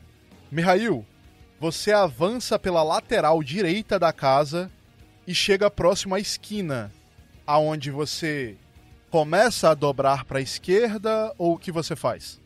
Ah, eu vou dobrar primeiro pra direita, como se eu estivesse me afastando da casa. Vou andar por umas duas, três casas de distância e dar uma leve olhada por cima dos ombros para ver se o guarda continua me seguindo agora que eu estaria me afastando da residência. O guarda anda pela rua lateral direita até um pouco mais da metade dela e ele fica parado ali. Tá. Ah, tem como eu entrar à esquerda na próxima rua e fazer um caminho pra, pra contornar e, e, e chegar mais ou menos atrás da casa do Marius de novo, fazendo toda essa volta? Não, não existe esse acesso, existe só um acesso pelo outro lado. Essa rua que você está atrás, ela corre na horizontal, tem mais casas na frente, portanto não. Tá. Ah, eu vou parar e olhar de um lado pro outro, como se eu estivesse parecendo perdido. E eu levo de leve a mão na direção do ouvido, olhando pra, pra direção oposta de onde tá o guarda, e falar: Ah, Avel, ele tem um, um deles na minha cola. Teria como vocês criarem uma pequena distração ou alguma coisa para que eles ficassem todos na frente da casa de novo? Quando você fala no rádio, o Marim começa a dar um chiliquezinho. Uai, nós não vamos pra minha casa? Eu quero ir pra casa. A minha casa tá ali, Mihail. Rola um D20 aí, Mihail. 14. O que, que você falou pra acalmar ele, Mihail? Ah, eu abaixei na direção dele, ah, passando a mão na cabeça dele, bagunçando um pouco o cabelo dele, e falei baixo na direção dele. Ah, nós vamos sim, Marim. Mas a gente tá tentando fazer uma volta porque tem um daqueles caras ali perto da gente. Então, enquanto aquele vermelhinho tiver de olho na gente, vai ficar um pouco difícil a gente se aproximar da sua casa. Mas lembre-se do que eu te prometi. Eu vou te deixar em casa e se precisar, eu vou proteger você e o seu pai. Mihail, você tranquiliza ele. Avel, você consegue ver o Mihail lá no final da rua que passa por trás da, da casa do Marius Led. Tá bem distante de você, mas você consegue ver ele. Então sobraram três na frente, um mais perto do Mihail e um que seguiu o Bratz. É um, um bem na frente da casa, no, na, no centro, um na rua da, es- da lateral direita da casa, no meio dela, um pouco mais pra frente do meio, outro no início da rua que corre pra esquerda da casa, no corredor esquerdo da casa, e outro entre o meio e a esquerda, bem na frente da casa também. Ô Mihail, eu tô meio distante pra chamar a atenção efetivamente deles. Se você quer uma abordagem mais direta, vai ser agora. Só pra te atualizar, o Mihail tá lá do outro lado da Rua dos Fundos, ok? Ah, de alguma forma, ah, a gente precisa tirar esse cara aqui do meu pé, pelo menos sem alertar os outros ou chamar a atenção do outro lado. Senão eu não vou conseguir nem levar o Marim de volta pra adentrar a casa, ou nem conseguir chegar perto da casa desse jeito. Meu medo é o observador de Lee, e não os cinco que a gente consegue ver. Eu posso pular daqui de cima e arrancar o pescoço de um. Garanto que todos vão vir pra cima de mim. É só falar sim. O Ilie se pronuncia. Eu. Eu estou escondido atrás de uma chaminé e não estou me movendo mais. Eu não quero que esse. que essa pessoa me veja novamente. Talvez eu possa estar prendendo a atenção dele. Bratz colocava a cabeça na, na lateral da, da parede, olhando de volta pro meio do, da rua para ver. Tentar ver se tinha, se o grupo ainda estava olhando naquela direção. Ainda tem um guarda naquela esquina, Bratz. Olhando para a mesma direção que. que quando você deixou ali, aquela região. Tá, os outros não, né? Não, o outro voltou um pouquinho e tá conversando com aquele soldado que conversou com você. Com o guarda que te abordou. Tem alguma alguma pessoa passando sozinho por por aqui, próxima onde o Bratz está? Tem algumas pessoas passando, sim. Ah, Bratz se aproximava de uma dessas pessoas. Ah, o momento da sua atenção. Prometo que não vai ser mais do que um momento e não preciso do seu dinheiro. Você se aproxima de um rapaz bem apessoado, de cartola e, e bem vestido, e ele meio que coloca a mão pra você na sua frente assim: Por favor, não se aproxime, ah, eu, eu estou atrasado, tentando te evitar. Eu não me aproximo se você me der um minuto da sua atenção e não vai ser mais nada disso. Bratz abriu as mãos. Eu não sou. Eu não sou uma pessoa de mal, eu só quero lhe fazer uma pergunta. Ele, ele se afasta de você e vai acelerando o passo. Você tá cheio de ataduras e você tem uma um sabre na bainha. Não ajuda muito. Bratz olhava de volta e parava a primeira pessoa. A primeira pessoa ali no corredorzinho de uma maneira mais discreta e. e não pensaria duas vezes. Dessa vez utilizaria seu comando Stapan assim que a pessoa direcionasse o, o olhar para ela, para ele. O que, que o comando Stapan faz, Bratz? Comanda Stapan é uma, uma habilidade de sugestão. Então o Bratz consegue criar um sentimento, uma, uma vontade ou fazer com que a pessoa queira fazer algo de acordo com o que o Bratz sugerisse que a pessoa fizesse. Ok, Bratz, qual é a sua ordem pra um outro jovem rapaz que estava passando ali? O... A ordem pro jovem rapaz é: você siga na direção. Eu, eu sei que você gostaria de hoje aproveitar essa noite fresca para você passar por pela Casa Vermelha, entrar à sua esquerda e assim que você avistasse uma pessoa de manto vermelho nesse corredor, você fale para essa pessoa que você precisa ajuda dela no sentido contrário e você não descanse enquanto ela não te ajudar a te trazer de volta pro seu caminho. Mas ela não pode ficar próxima à casa. Mas essa era a ideia dele. Pra aquele guarda que tá lá na parte direita da casa, é isso? Sim, ao guarda que estava próximo ao Mihail. Pode rolar a habilidade. Bratis tirou um crítico com modificador 26. 20 só nas horas certas, hein? É, eu ia, eu ia falar que você ia precisar de um número bem alto, porque o cara tá muito longe de você. Bratis, você utiliza o seu poder de sugestão. E o rapaz que estava na sua frente concordava com você. Sim, sim, farei isso, farei isso. E ele segue andando de forma acelerada. Ele passa pela frente da casa, vira à esquerda, segue para perto daquele guarda que estava lá e começa a gesticular e falar com ele. Vocês não conseguem escutar o quê? Mas o guarda para de olhar para a parte de trás da rua e começa a olhar para a parte da frente, tentando acalmar o cidadão. Mihail, você percebe isso? Então eu vou de. Eu tô. Eu pego o, o Marin no colo, ponho levemente a mão na boca dele para ele não fazer barulho. E vou andando a passos ágeis pra passar por ele enquanto ele não estiver olhando. De preferência sem fazer barulho. Muito barulho. Ok. Avel, o que, que você vai fazer nesse turno? Vendo a movimentação de Mihail, que ele conseguiu a distração que ele queria por algum motivo, um cidadão maluco, sei lá. E pelo que Elie falou, provavelmente aquele observador tá focado no Elie. Avel vai descer pra também ficar na rua que Mihail tá entrando na porta de trás da casa e tentar entrar com ele. O GM acabou de fazer um check aqui e eu tirei 18. Avel e Mihail, rolem D20 cada um. Mihail tirou 3, usar um ponto de inspiração para fazer um reroll. 12. Avel tirou 4, vai usar o único ponto pra fazer um reroll. Porra, Caio. Puta, 4 de novo. Tá foda. Mihail, você sente que você tá sendo observado também, igual o igual o Ilie disse. Mas o Avel e nem o Ilie conseguem te dar nenhuma pista de nada. Eles simplesmente não percebem nada. Inclusive o Avel tá no chão agora na rua também. Ah, eu não vou ter tempo para reação. O máximo que eu, que eu consigo fazer enquanto estiver correndo é levar rápido a mão no comunicador e falar de leve. Ah, eu tô sendo observado também, Elie. Não sei se ele tirou os olhos de você e tá focando em mim. Se você consegue checar alguma coisa aí.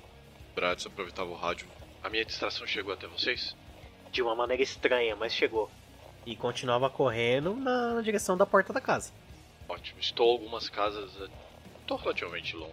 Mas se precisarem de ajuda, avisem que eu corro na direção de vocês. O Movel não percebeu nada.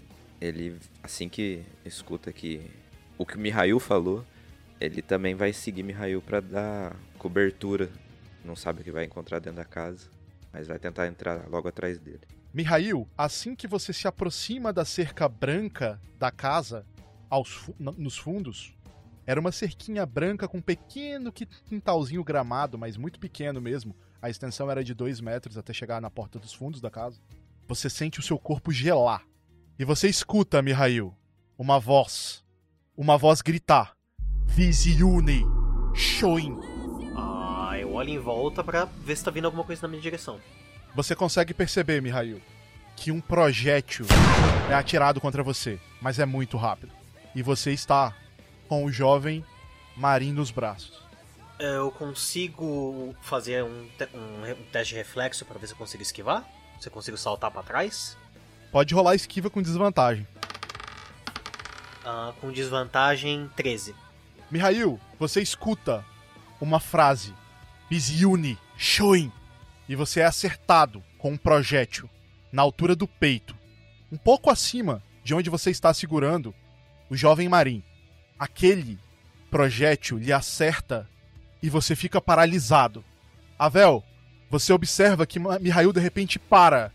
Ele para de andar. Você escuta o projétil, mas você não viu de onde veio.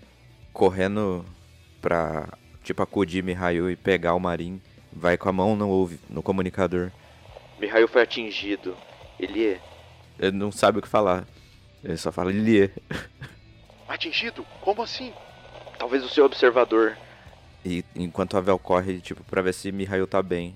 Mihail, você sente o seu corpo congelado. Marin ainda está no seu colo. E ele fica tocando no seu rosto. Tio Mihail, o que aconteceu com você? E você está suando frio, enquanto está paralisado, ainda. Avel, você chega próximo de Mihail. Rola um D20 aí. 17. ele tá em cima daquele observatório. Agora ele está em cima daquela varanda, em cima do parapeito. É um homem. Ele carrega uma espingarda grande. Avel, você tem a visão daquele cara em cima da casa. É, o William não percebe ele por enquanto. Pega o Marim com uma mão, corre pra ficar, deixar ele colado na parede da casa e falar pro pessoal. Tem um atirador em cima do telhado, tá no parapeito. Olhava pra direita e vi, pra verificar se o cara ainda tava olhando na direção dessa rua. Você vai até a esquina e observa que um guarda ainda está lá na ponta, mas você não tem visão dos outros de onde você tá. Uh, Bratz olhava em volta verificar se tinha alguma alguma casa que conseguisse que tivesse um apoio, alguma coisa que como se fosse um telhado ou algo mais baixo que, que desse que permitisse que ele subisse ao telhado da casa. Talvez um telhado mais rebaixado, um conjunto de, de janelas, de preferência do lado direito. Você encontra, você encontra sim um lugar para subir no edifício. Brat subia no telhado mais ágil que que conseguia e tentava aí agachava e tentava ver a situação na frente do da casa. Agora você tem uma visão um pouco melhor. Tem um guarda ainda na esquina onde ele te deixou e tem um guarda mais ou menos na frente da porta da casa, mas você não consegue ver o resto, o restante dos guardas. Você tinha visão de dois dos cinco guardas. Sim. Bratz avisava via rádio. Pessoal, é, dos cinco guardas eu só consigo ver dois. Não sei onde os podem ter espalhado ou podem ter entrado na casa novamente. Alguém tem visão? O Ilie fala no comunicador. Tem mais um guarda se juntando àquele outro que, que estava próximo ao Mihail, no corredor direito da casa.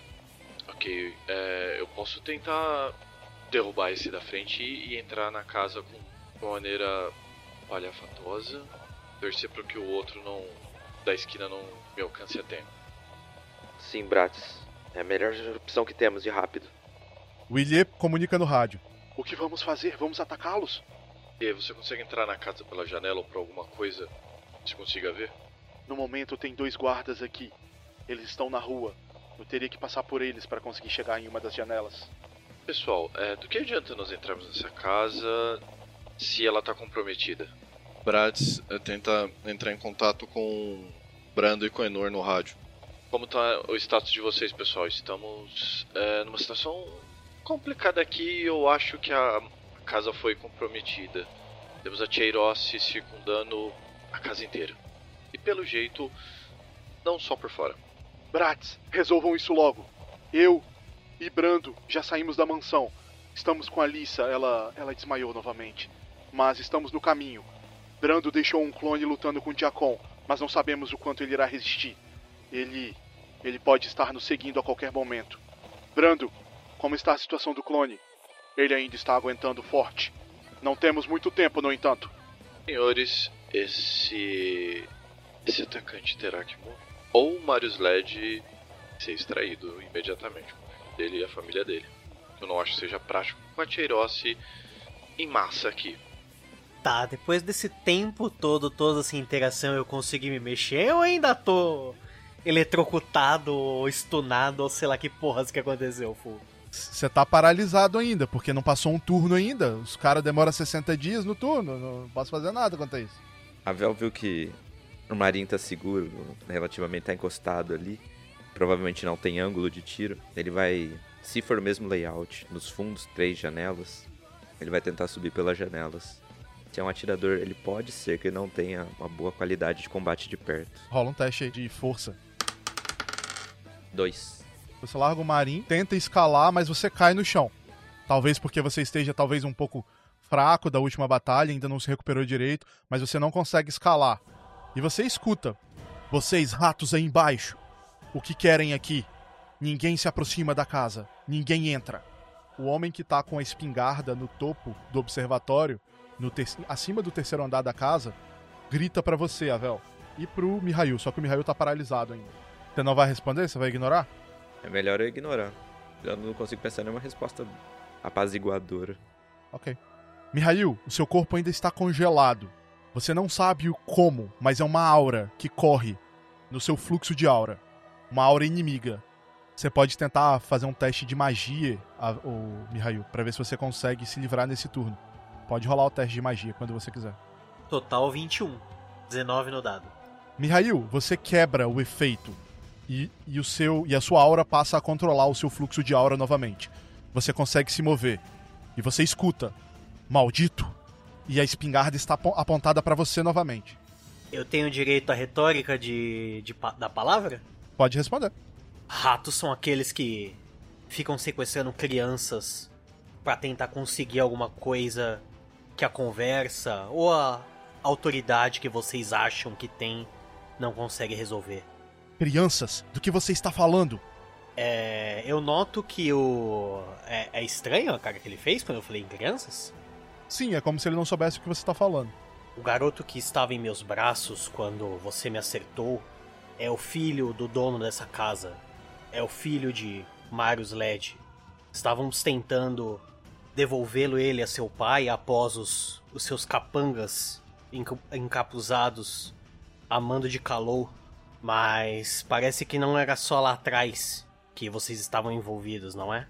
Quando Mihail e o homem no topo começam a discutir, os dois guardas que iam na rua direita da casa de encontro a Mihail, Ilie pula entre eles, impedindo que eles passassem. Vocês fiquem aí enquanto eles conversem, pro bem de vocês. Os guardas ficaram meio agitados ali com com Ilie, mas eles estão, estão em pose de luta, mas não estão atacando ainda. Eles estão esperando para ver o que que o do para ver o que que o homem no topo do, do observatório vai querer fazer. Ah, eu só continuo a conversa. Só, só estávamos tentando devolver a, a criança a seu pai, mas como sabemos que de alguma forma aquelas pessoas estavam envolvidos com vocês geral em geral da igreja, sabíamos que não seria simplesmente uma opção válida bater na porta da frente e tentar conversar numa boa. Ou você me diz o contrário? A minha única função aqui é proteger Marius Led de vocês, aparentemente. Usar crianças para distração é um plano ousado, mas não me enganarão. Nesse momento, o homem que olha para você, ele começa a pensar. E nas memórias dele, uma imagem de Hiroshikata colocando a mão no ombro dele antes de entrar numa locomotiva e dizendo novamente: Dorian, você apenas deve proteger Marius Led, proteger daqueles que irão atrás dele. Este é o seu único trabalho. Não se preocupe com o resto. E aquele homem em cima do observatório volta a si, olha para você, Mihail, e diz: Vocês não vão me enganar. Este provavelmente não é o filho de Marius Led. E ele aponta de novo a espingarda para você. Por que você não desce aqui para confirmar? Ou não chama Marius na janela? E digamos que nós temos tenhamos uma pessoa da das famílias fundadoras aqui conosco. Talvez o peso da palavra dele seja maior nessa sua cabeça oca? Mas é por isso que estou protegendo Marius Led. Porque ele deveria assinar um documento contra um membro das famílias fundadoras. Saberíamos que isso acontecer. Saberíamos, saberíamos que vocês viriam atrás de nós. A vida de Mario Zoled está em perigo e eu irei protegê-lo. Tá, acho que a última coisa que eu consigo fazer nesse turno de, de muito papo e alta azaração é olhar na direção do Marin e mandar ele gritar, chamar pelo pai dele. Durante esse tempo inteiro, o Marin estava super assustado. Ele estava no chão, ao redor da casa dele, ele tentou engatinhar para a porta uma hora ou outra quando o Avel soltou a mão dele, mas logo o Avel caiu e ele ficou mais com mais medo ainda. Ele tá meio apreensivo ali do lado da casa e ele escuta o Mihail. E ele grita: Pai! Pai! Me ajuda, pai! Marim gritava, chorava e soltava toda a saudade que ele estava sentindo da família dele. Afinal, ele havia sido sequestrado. Mihail tinha feito um excelente trabalho em manter os sentimentos dele em xeque. Mas agora era demais para o menino, era demais para um garoto daquela idade. E a porta, que estava bem ao lado de Avel, que estava no chão ainda, se abre. Um homem de barba branca, cabelos grisalhos, aparência nobre, mas não tão nobre, sai por aquela porta. Ele vira para a direita e olha Marim esperneando e chorando. E ele grita: Marim, meu filho, você está aqui!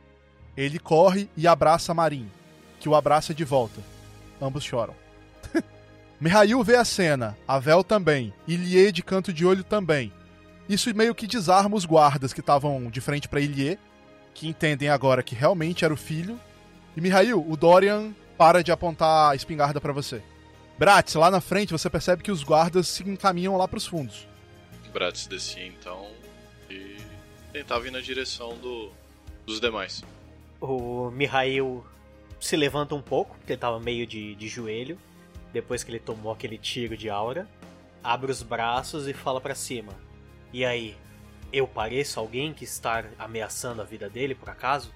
O homem em cima começa, continua olhando para vocês e aparentemente Marius Led olha para cima e grita: Dorian, este é o meu filho, Dorian.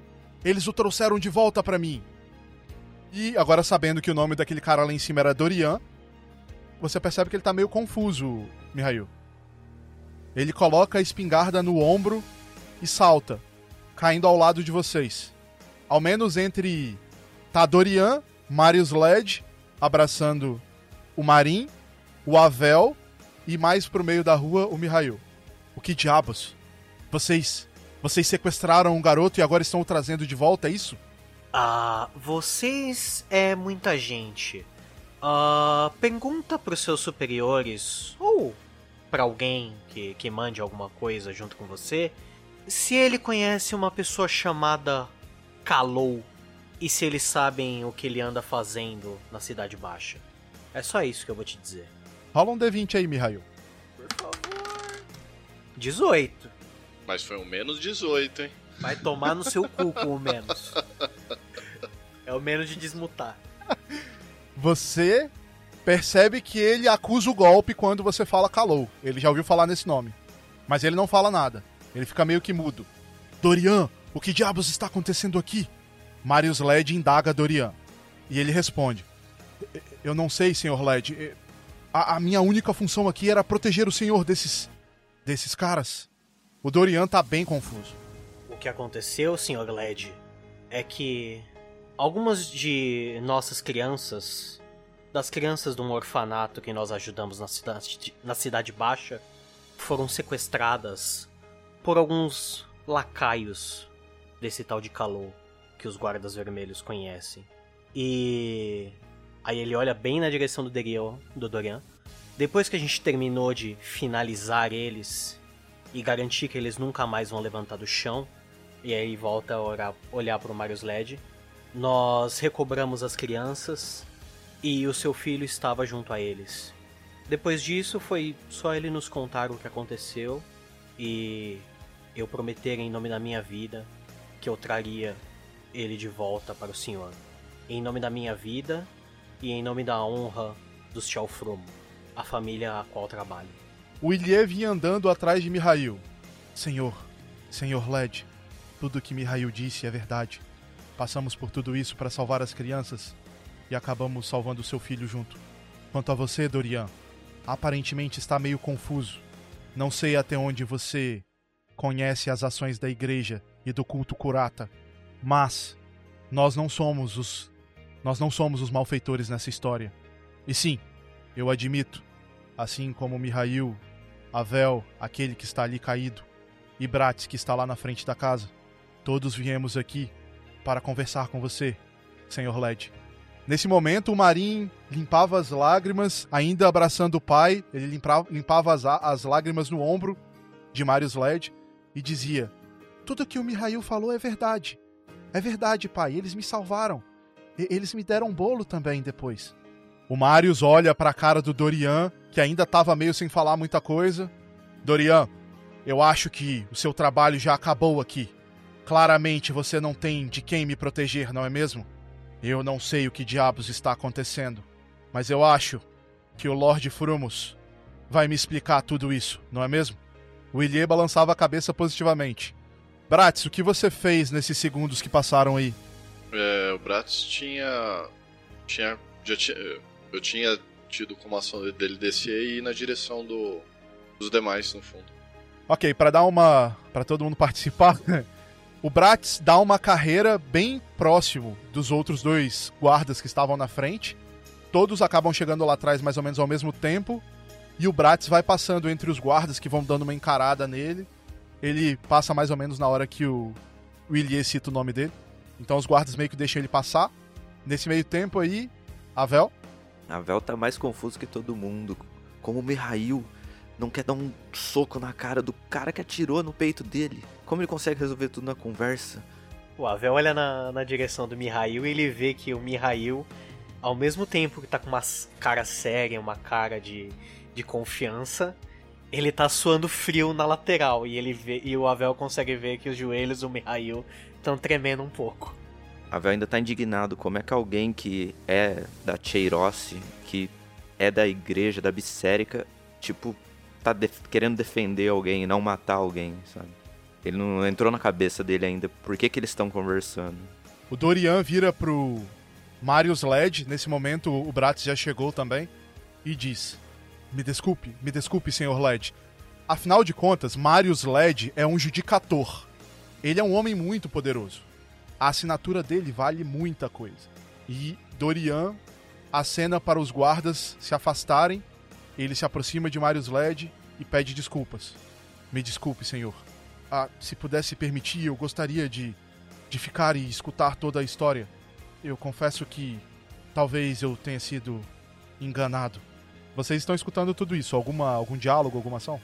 O Avel olha pro Mihail e faz com a mão pra ele vir perto, assim, tipo, chega aí. Tô meio que cambaleando pro lado do Avel. O Marius Led convida todos para entrar na casa e ele diz para Dorian: Tudo bem, Dorian, pode entrar. Afinal de contas, não temos motivo nenhum para temer um ao outro, correto? Estamos todos do mesmo lado. O Willier balançava a cabeça positivamente e seguia o. E seguiu o Marius. De fato estamos. Bratz caminharia junto com. Chegando perto do Avel, o Mihail se apoia no, no ombro dele e dá um tapinha no ombro dele e fala perto do ouvido. "Ah, Às vezes é mais fácil tentar resolver as coisas com palavras, Avel. Não que isso seja uma tarefa fácil, pelo que você consegue ver no meu estado mental. Mas vamos lá. A gente saiu vivo dessa e conseguiu resolver tudo que a gente tentou. Agora é só deixar o Willy falar e a gente esperar a nossa carona de saída. Avel respondendo: Tá, eu vou deixar a diplomacia com vocês, é claro, mas. Mihail, não entra na minha cabeça. Como alguém da Bissérica, da Cheirossi, de um lado mata um como Kalou e do outro tá protegendo alguém que a gente também tá tentando proteger. Quem que tá errado nessa história? Quem que tá sendo enganado? Ah, eu também não sei, Avel. Mas o mundo é muito mais difícil do que branco, preto, vermelho e cinza. E lembre-se, por mais que ele possa parecer ter uma uma alta posição, no fundo ele provavelmente só abaixa a cabeça e, e ouve ordens. Talvez por mais que tenhamos coisas erradas em uma organização errada, às vezes nós temos pessoas boas cometendo ações erradas por causa de incentivos errados. Avel aceita uma explicação rápida, parece fazer sentido, assim. Fumorashi tá tudo errado. E você tomou um tiro dele. Eu teria uma vontade imensa de revidar isso alguma hora. Ah, eu concordo que Fumorashi está errado.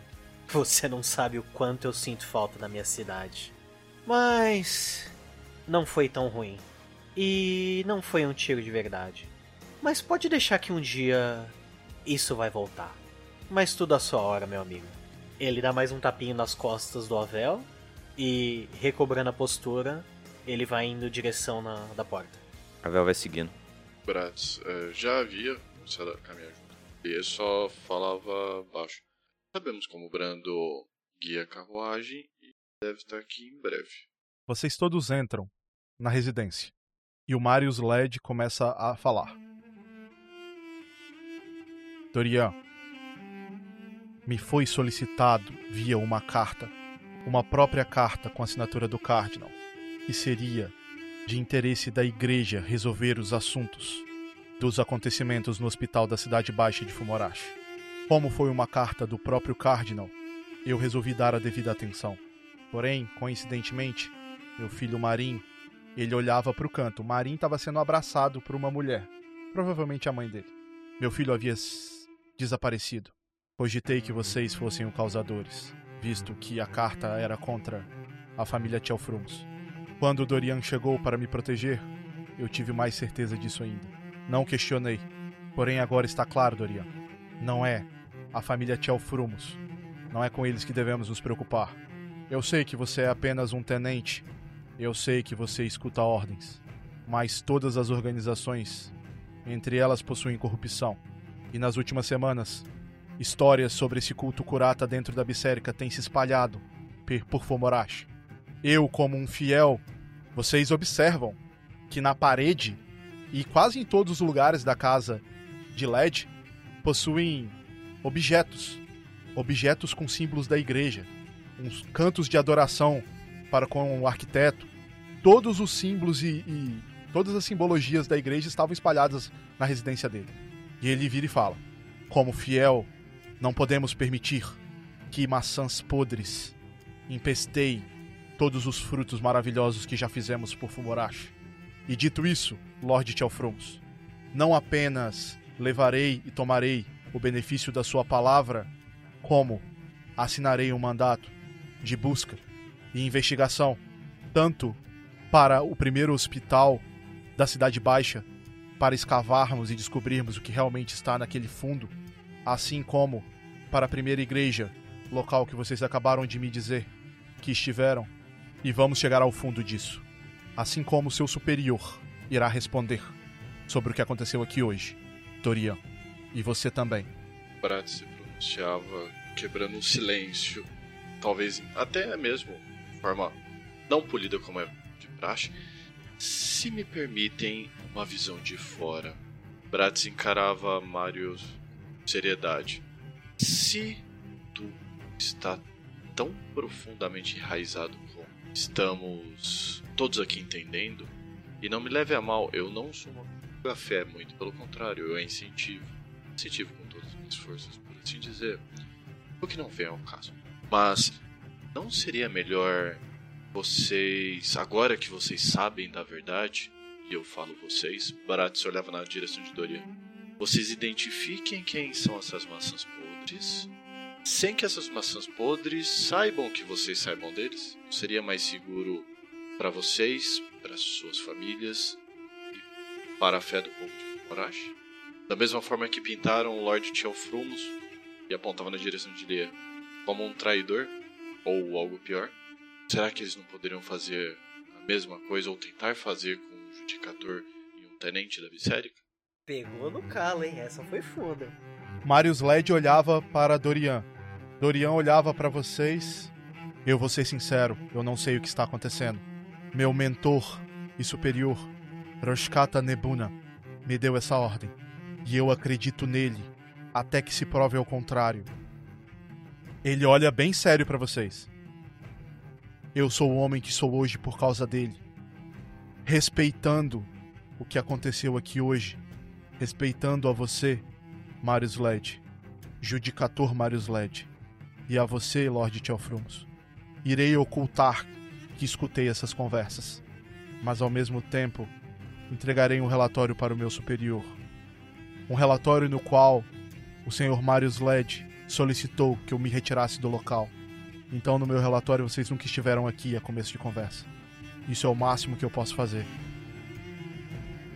Recomendo você colocar que o garoto chegou aqui por suas próprias pernas, visto que, e aí eu lhe, peço sapiência, Kalou também era um fiel.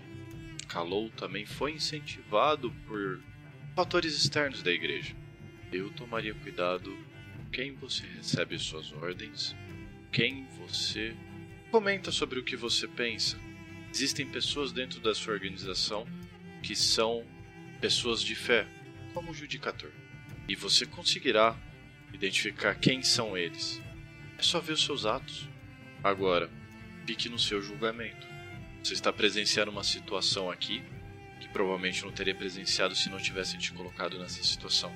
Que espécie de líder é esse que te coloca numa situação onde você quase impediu a união de Judicator e seu filho? Mas quem sou eu para influenciar ou pra falar alguma coisa do tipo? Bratz levantava as mãos como, como se sinal de inocência. Não sou ninguém. Só estou aqui para auxiliar. Dorian ia em direção à porta e aí de costas dizia: Como eu disse, acreditarei no meu superior até a... acreditarei no meu superior enquanto enquanto não houver provas. Mas mantenho a minha palavra com vocês. Botarei no meu relatório o que eu falei que botaria. Da minha parte, vocês não serão prejudicados. No momento, essa é a minha colaboração.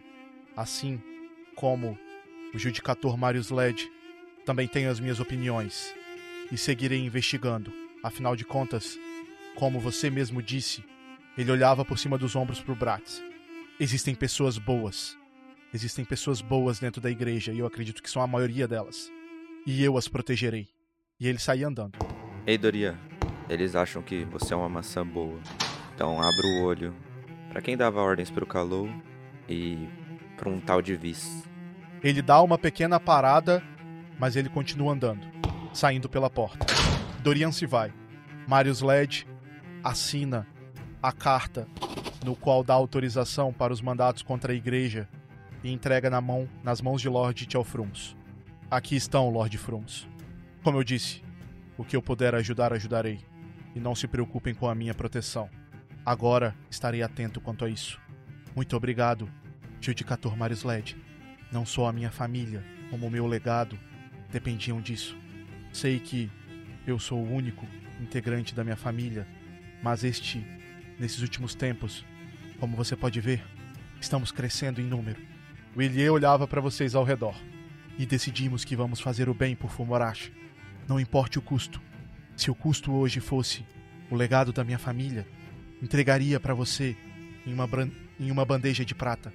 Mas se pudermos manter isso, fico muito agradecido. Ilie pegava a carta e vocês escutavam no rádio. Bratz, Mihail, Avel, Ilie, vocês estão prontos? Estamos chegando. Bratz olhava na direção dos demais e assentia com a cabeça. Todos prontos? Estou pronto. Mihail fazia que, que sim com a cabeça. Antes de sair, ele só agacharia no chão, olharia na direção que estivesse o, o Marim, levantaria o dedo mindinho da mão direita e falaria num tom o mais alegre que ele conseguisse. Promessa feita, promessa cumprida. Se cuide, meu amiguinho. Qualquer dia desses a gente toma um sorvete junto e. e corre mais um pouco pela cidade. Marim enxugava um pouco das lágrimas do rosto e acenava o dedo mindinho para você. Obrigado, tio Mihail. Mihail, com um sorriso, acenava com a cabeça e levantava, indo em direção à porta. Ravel só se curva na direção dele. Conte pro seu pai que você fez novos amigos e que comeu o bolo lá. Faça uma visita qualquer dia. Uma boa sorte para você. Tchau, tchau. Tchau, Avel. Tchau, Bratz. Tchau, Ilie. Ele acena para todos. Bratz fazia uma reverência espalhafatosa e seguiu os outros dois.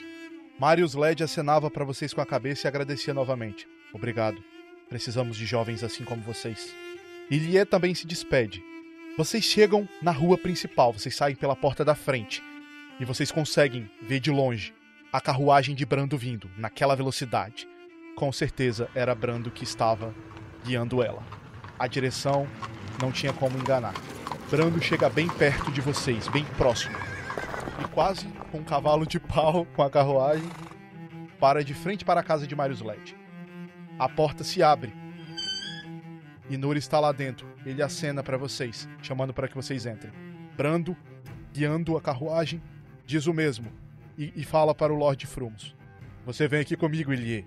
Entrava na carruagem sem fazer pergunta e se sentava próximo de Nor e da Lisa. Do peso de papel que era a Lisa ali. Bratz também entrava na carruagem. Deixava o corpo cair no, no banco. A Vel senta ao lado de Bratz, no meio. Mihail se senta na carruagem e Nor uh, tá cuidando da Lisa, ele dá o lugar a você para que você fique ao lado dela. E todos se acomodam dentro da grande carruagem, cabe todo mundo. Eles ficam um pouco apertadinho, mas cabe todo mundo. E Brando logo acelerava quando Ilie se sentava ao seu lado. Tudo correu como imaginamos, Lord Tchelfrums. Brando, estou muito feliz que você esteja bem. Eu disse, não há motivos para se preocupar comigo. Todos prontos? Dizia Brando no comunicador. A carruagem acelerava e vocês partiam dali.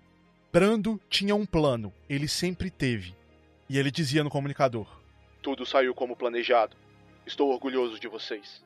Bratz olhava nos demais. Vocês foram bem hoje. Vocês foram bem hoje.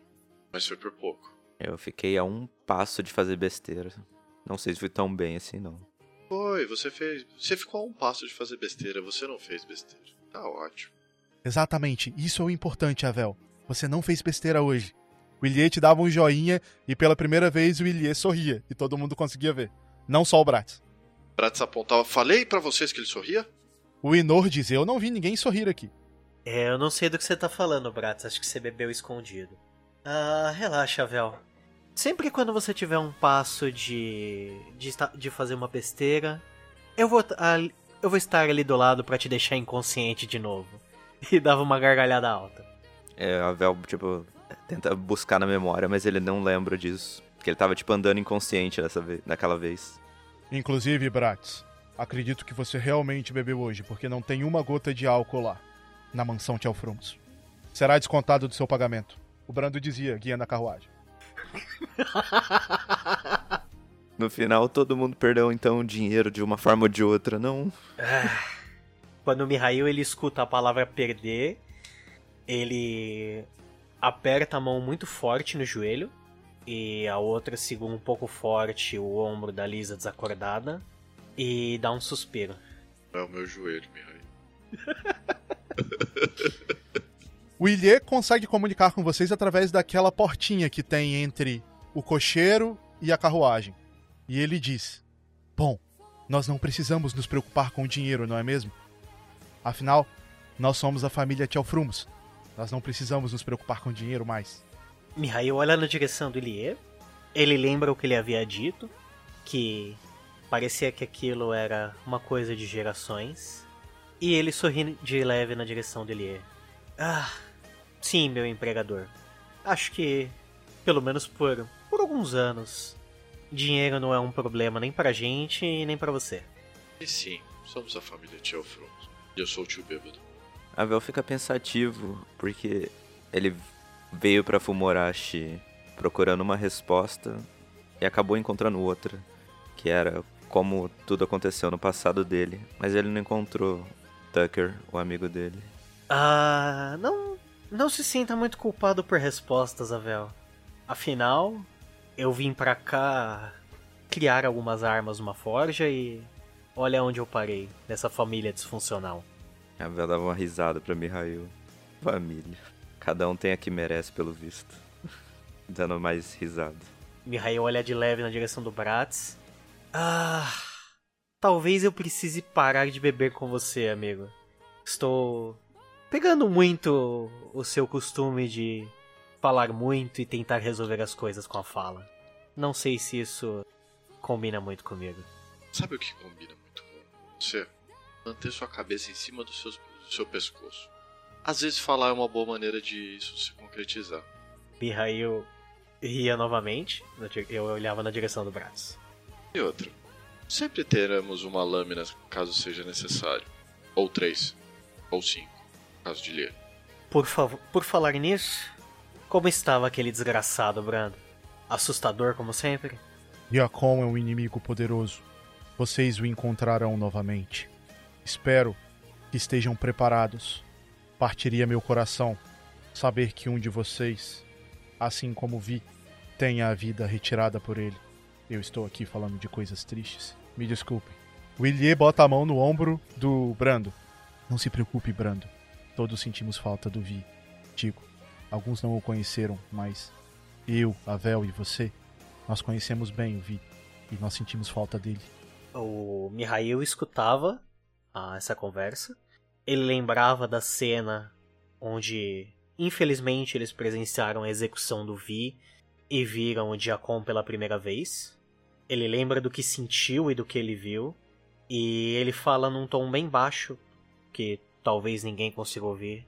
Eu realmente espero que esse encontro seja muito mais tarde do que breve. Sim, tomara que sim, Mihail. O Avel vai conversando com o Enor, pra falando nem todas são maçã podre. Eu preciso entender como o culto curata apodrece essas maçãs. Infelizmente não tem como saber, Avel.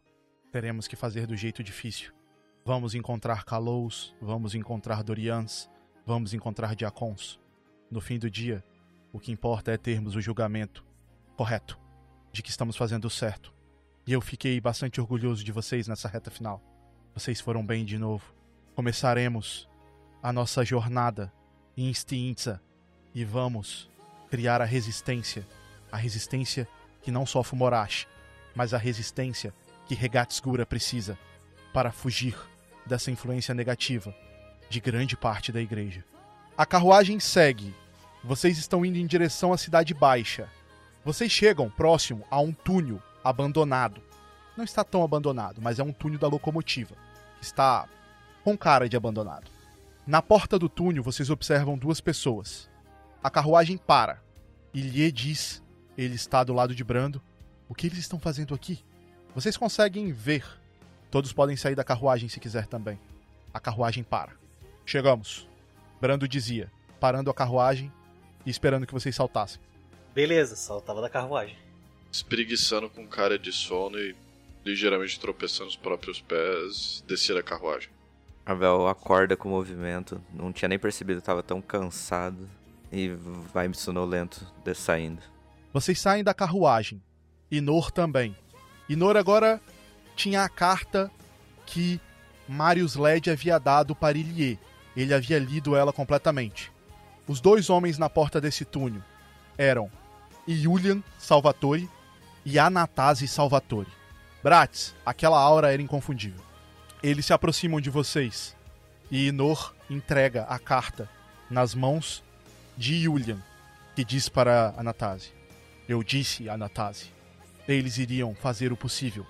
E eles fizeram. Ele mostra a carta para Anatase. Ele lê rapidamente e balança a cabeça positivamente para vocês. Inor virava para Julian e dizia: Faça isso, Julian. Faça isso e estamos kits. Voltaremos à estaca zero. Eu esquecerei tudo o que vocês não fizeram por mim. Mas nó- nós precisamos de apoio legal dentro de Fumorashi, mesmo quando não estivermos mais aqui. Temos pessoas a proteger aqui ainda. E precisamos de vocês. O Ilie se aproximava e dizia: Anatase, eu não sei se você se lembra, mas eu sou o Lorde Tchalfrumos que conheceu você 80 estações atrás. O Anatase olhava com a cara de surpresa. Eu só queria avisar que eu não esqueci a nossa amizade. Só que, como você pode ver, eu tive que me ocultar por um tempo. Acredito que Julian possa explicar quase tudo sobre. Ele já deve saber bastante coisa a este ponto. O Anatase fica surpreso, mas ele não fala nada. Ele vê que vocês estão bem cansados e o Julian aponta: Vejam, trouxemos um trem para vocês. Essa locomotiva se aco- acoplará automaticamente com uma locomotiva que seguirá até Stintza. Ela ficará trancada até chegar lá. Então ninguém terá acesso.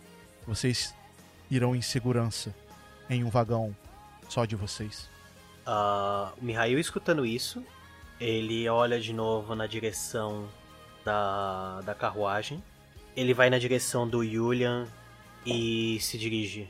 Ah, senhor Julian, ah, gostaria de lhe fazer um pedido. Ah, no meio de nossa fuga e correria, ah, uma pessoa acabou nos acompanhando aqui, mas ela não precisa viver essa loucura e tudo isso que vamos fazer daqui pra frente. E ela tem família aqui em Fumorashi. Como um oficial soldate, eu poderia pedir a você para que levasse aquela moça, pelo menos ah, para um local seguro hoje, para que ela possa se dirigir de volta à sua família amanhã pela manhã? Sim, Mihail. Faremos isso. Brando organizou tudo. Ele é o responsável por estarmos aqui hoje. E ele havia dito sobre a moça. Assim como Brando me colocou a par da situação da loja de artefatos Dalka, iremos agir a seu favor e o que pudermos fazer, faremos para ajudar daqui. Seja com a herança, quem cuidará do lugar e até mesmo o bem-estar da moça. Obrigado, Julian. Ah, assim que possível e assim que soubermos que não estamos sendo rastreados, eu pretendo encaminhar uma carta para ela. Muito obrigado pela ajuda. Ele acenava com a cabeça. E eu voltava para trás junto com os demais. Uh, Bratz olhava na direção de Julian e ele comentava: Eu não deveria falar, te dar mais algumas dicas, mas. existe alguém dentro da Cheiros que talvez você possa. Talvez você possa ter próximo a você. Quanto ela é o Aroshkata. Mas Dorian parece. Dorian parece ser uma pessoa que ainda acredita na igreja e ainda acredita que pode ajudar Fumorashi e as pessoas de Fumorashi. E ele presenciou muita coisa, então talvez ficar de olho você poderia ter alguém próximo a você de que poderia te ajudar. Obrigado, Bratz. Faremos isso. A Vel vai bocejando até a Yulia. eu. Tem um amigo que aponta pro Inor.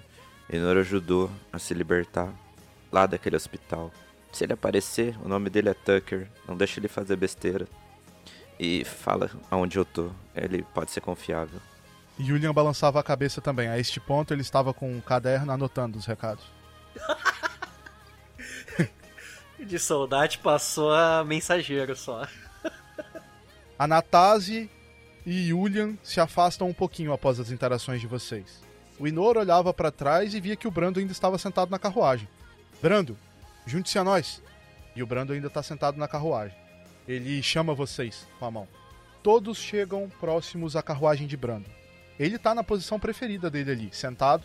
Ele ainda não tirou a mão das rédeas. E ele olha para todos vocês com um sorriso no rosto. Algo bem atípico do Brando também. Ele tinha sempre uma cara muito séria. E ele olha pro Ilie e diz: Ilie, gostaria que você soubesse, primeiramente, que eu estou muito orgulhoso de você. Você sabe, eu e seu pai fomos amigos, amigos de verdade. E eu jurei proteger você e o legado Tchelfrumos enquanto ele não voltasse. Ele ainda não voltou, mas ele ainda está vivo, Ilie. O Brando colocava a mão dentro da jaqueta dele e entregava para Ilie um livro. Para efeito de conhecimento dos jogadores, esse livro era o livro que o Brando estava escrevendo no começo dessa sessão. Neste livro, Ilie, estão as minhas histórias. Muitas delas, o seu pai está. Assim como o seu avô, Mihail. Ele olhava para Mihail agora. Fomos bons companheiros. Vocês irão descobrir aos poucos o porquê não revelamos isso a vocês. Vocês precisam crescer ainda mais. E vocês estão em boas mãos. Vocês estão nas mãos de Inor, que é bem capaz disso. Eles estão nas suas mãos também, Brando, você sabe, né? Sim, com certeza. Eles, vocês, sempre estarão nas minhas mãos. Avel, aprenda com os seus erros. Você entre eles aqui é o que pode mais melhorar, porque você não tem medo de errar. E quem erra, evolui, aprende com os erros. Lembre-se disso. Avel balançava a cabeça. Mihail, eu não conheci o seu pai, mas conheci o seu avô. Mihail Dalka era um bravo guerreiro que usava essa espada que agora você tem guardada. Trate-a bem. Eu já vi ela fazer coisas incríveis. E eu acredito que você também fará coisas incríveis. Mihail balançava aqui sim com a cabeça, tendo um riacho de lágrimas escorrendo pela sua, pelo seu rosto. Mas, Brando, a gente pode conversar sobre isso na viagem. Você não precisa fazer isso agora. O Ilie falava com Brando. Já você, Giovanni. Hum, o que falar para você, Giovanni? Você me fez uma promessa e eu espero que você cumpra. O Brando começa a lacrimejar. Não importa quantas enti... não importa quantas entidades. Não importa, não importa a aura no seu braço. Você me fez uma promessa. Ela sentia com a cabeça por um momento. Tinha uma fisionomia serena. Tinha nos últimos tempos tinha aprendido muito sobre a vida e a morte. Bratz sentia com a cabeça e afirmava: farei tudo que está tudo que estiver ao meu alcance, independente de entidades, independente de braços. Piores hipóteses, de corta fora e dá um jeito. Ele sorria para você e assentia com a cabeça. Bratz, você percebe que o Inor tá muito pensativo. E o Ilie ainda tá tentando tirar o Brando da carruagem, tipo, apressando ele. Vamos, Brando. Bratz olhava na direção de Enor e Ilie. Vamos caminhando. Enor precisa Brando precisa cuidar da mansão. Mihail limpava as lágrimas com as costas da mão. Ah, sim. Você mesmo disse, Ilie. Alguém precisa manter e proteger o legado da família. Que pessoa melhor para fazer isso enquanto estivermos fora do que o próprio Brando? Eu só quero que vocês saibam que eu sempre estarei na mansão. Não importa o que aconteçam com vocês, eu estarei lá para quando precisarem. Vocês percebem que o Brando começa a cuspir um pouco de sangue. Todo mundo aí faz um check de magia. 9. Avel 14. 22 pro Bratis. Bratis, você percebe que esse é o clone do Brando. Não é o Brando de verdade. Bratis olhava pro Elie. E realmente acha que Brando não protegeria a mansão? Foi o que ele falou pra nós antes de nós sairmos. Ele protegeria a mansão, não foi? Você percebe que o Inor também percebeu. E ele tá com a cara de assustado. E ele diz para Brando: Mas você. Você disse que. Você disse que ia deixar o clone lá. Você disse que ia vir. Onde eu estava com a cabeça. Não se preocupe, Inor. Eu não conseguiria ter. Brando cuspia mais sangue. Eu não conseguiria ter segurado Diacon com apenas um clone. Bratis virava pros demais e falava: "É, Vocês podem. Vocês podem ir na frente por um. Gostaria de conversar um pouco mais com o Brando por alguns minutos antes de partirmos. Bratis olhava pra Mihail na esperança de ele conduzir o grupo. Mihail entendia a mensagem do Bratz. Com os braços, ele tentava que ia abraçando pra levar todo mundo. E ia dizendo: Vamos, pessoal. Ah, afinal, se a gente vai se prender em uma locomotiva no caminho mais pra frente, a gente não pode perder muito tempo aqui. Vamos, a gente pode conversar sobre tudo isso no caminho. E podemos conversar quando voltarmos para Fumorashi no futuro. Por favor, vamos. O Inor segue Mihail e ele enxuga uma lágrima nos, nos olhos. O Ilie tá com os olhos arregalados porque ele meio que tá caindo a ficha agora. E ele não quer sair dali não. O Bratis bota as mãos nos ombros dele e tá ali o Bratis e o Ilie. E vocês seguem o caminho, mas o Ilie ainda está lá com o Bratis. Bratis olha na direção dele. E sobe na coxia, do lado de Brando. Mesmo que ficasse apertado pros três. Estendia a mão pro Ilie pra, pra ver se ele segurava a sua mão pra subir. O Ilie subia com você. Eu vou contar uma coisa pra vocês. Existe em um outro plano uma criatura chamada Balaur. Você já deve ter me ouvido conversar com ele. Balaur é uma entidade que é o deus da morte. Há Muito tempo regia o meu caminho. Ele não é, ele não é somente o deus da morte. Ele é o deus da transição. Eu aprendi que ninguém morre antes que lhe seja permitido que seus dias se findem. Essa permissão significa que seu propósito foi com sucesso, que a sua missão de vida está para ser eternizada. E, e esse momento de transição, ele, eu acho que Brando gostaria de que fosse sozinho, por mais difícil que seja, já que sua vida foi junto com a sua. Vamos, vamos ficar nós dois aqui por um momento, que assim que nós voltarmos de Stinza, ele estará nos esperando a sua transição feita na mansão. Mas nós estaremos junto com ele nesse momento. Bratis em seu coração perguntava: Certo que Tati? Este é seu momento, não é? Este é o fim do tempo. Brat sente ao redor do corpo dele aquela pressão, mas não é opressora.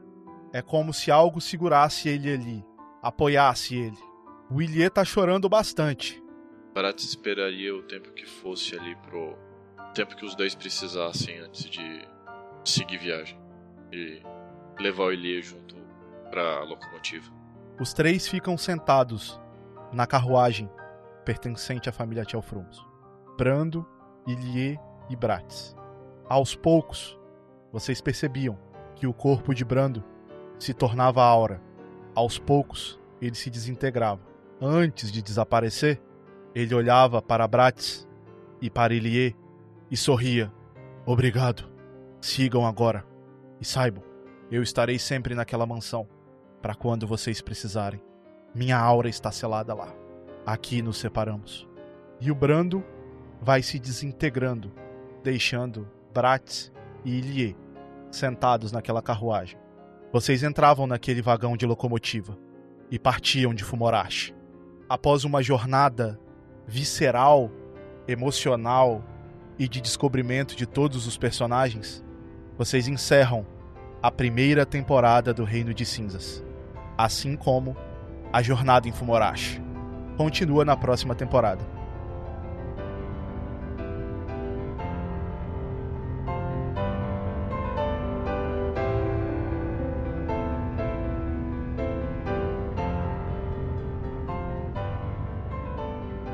Energium Ilimitada, edições de podcast.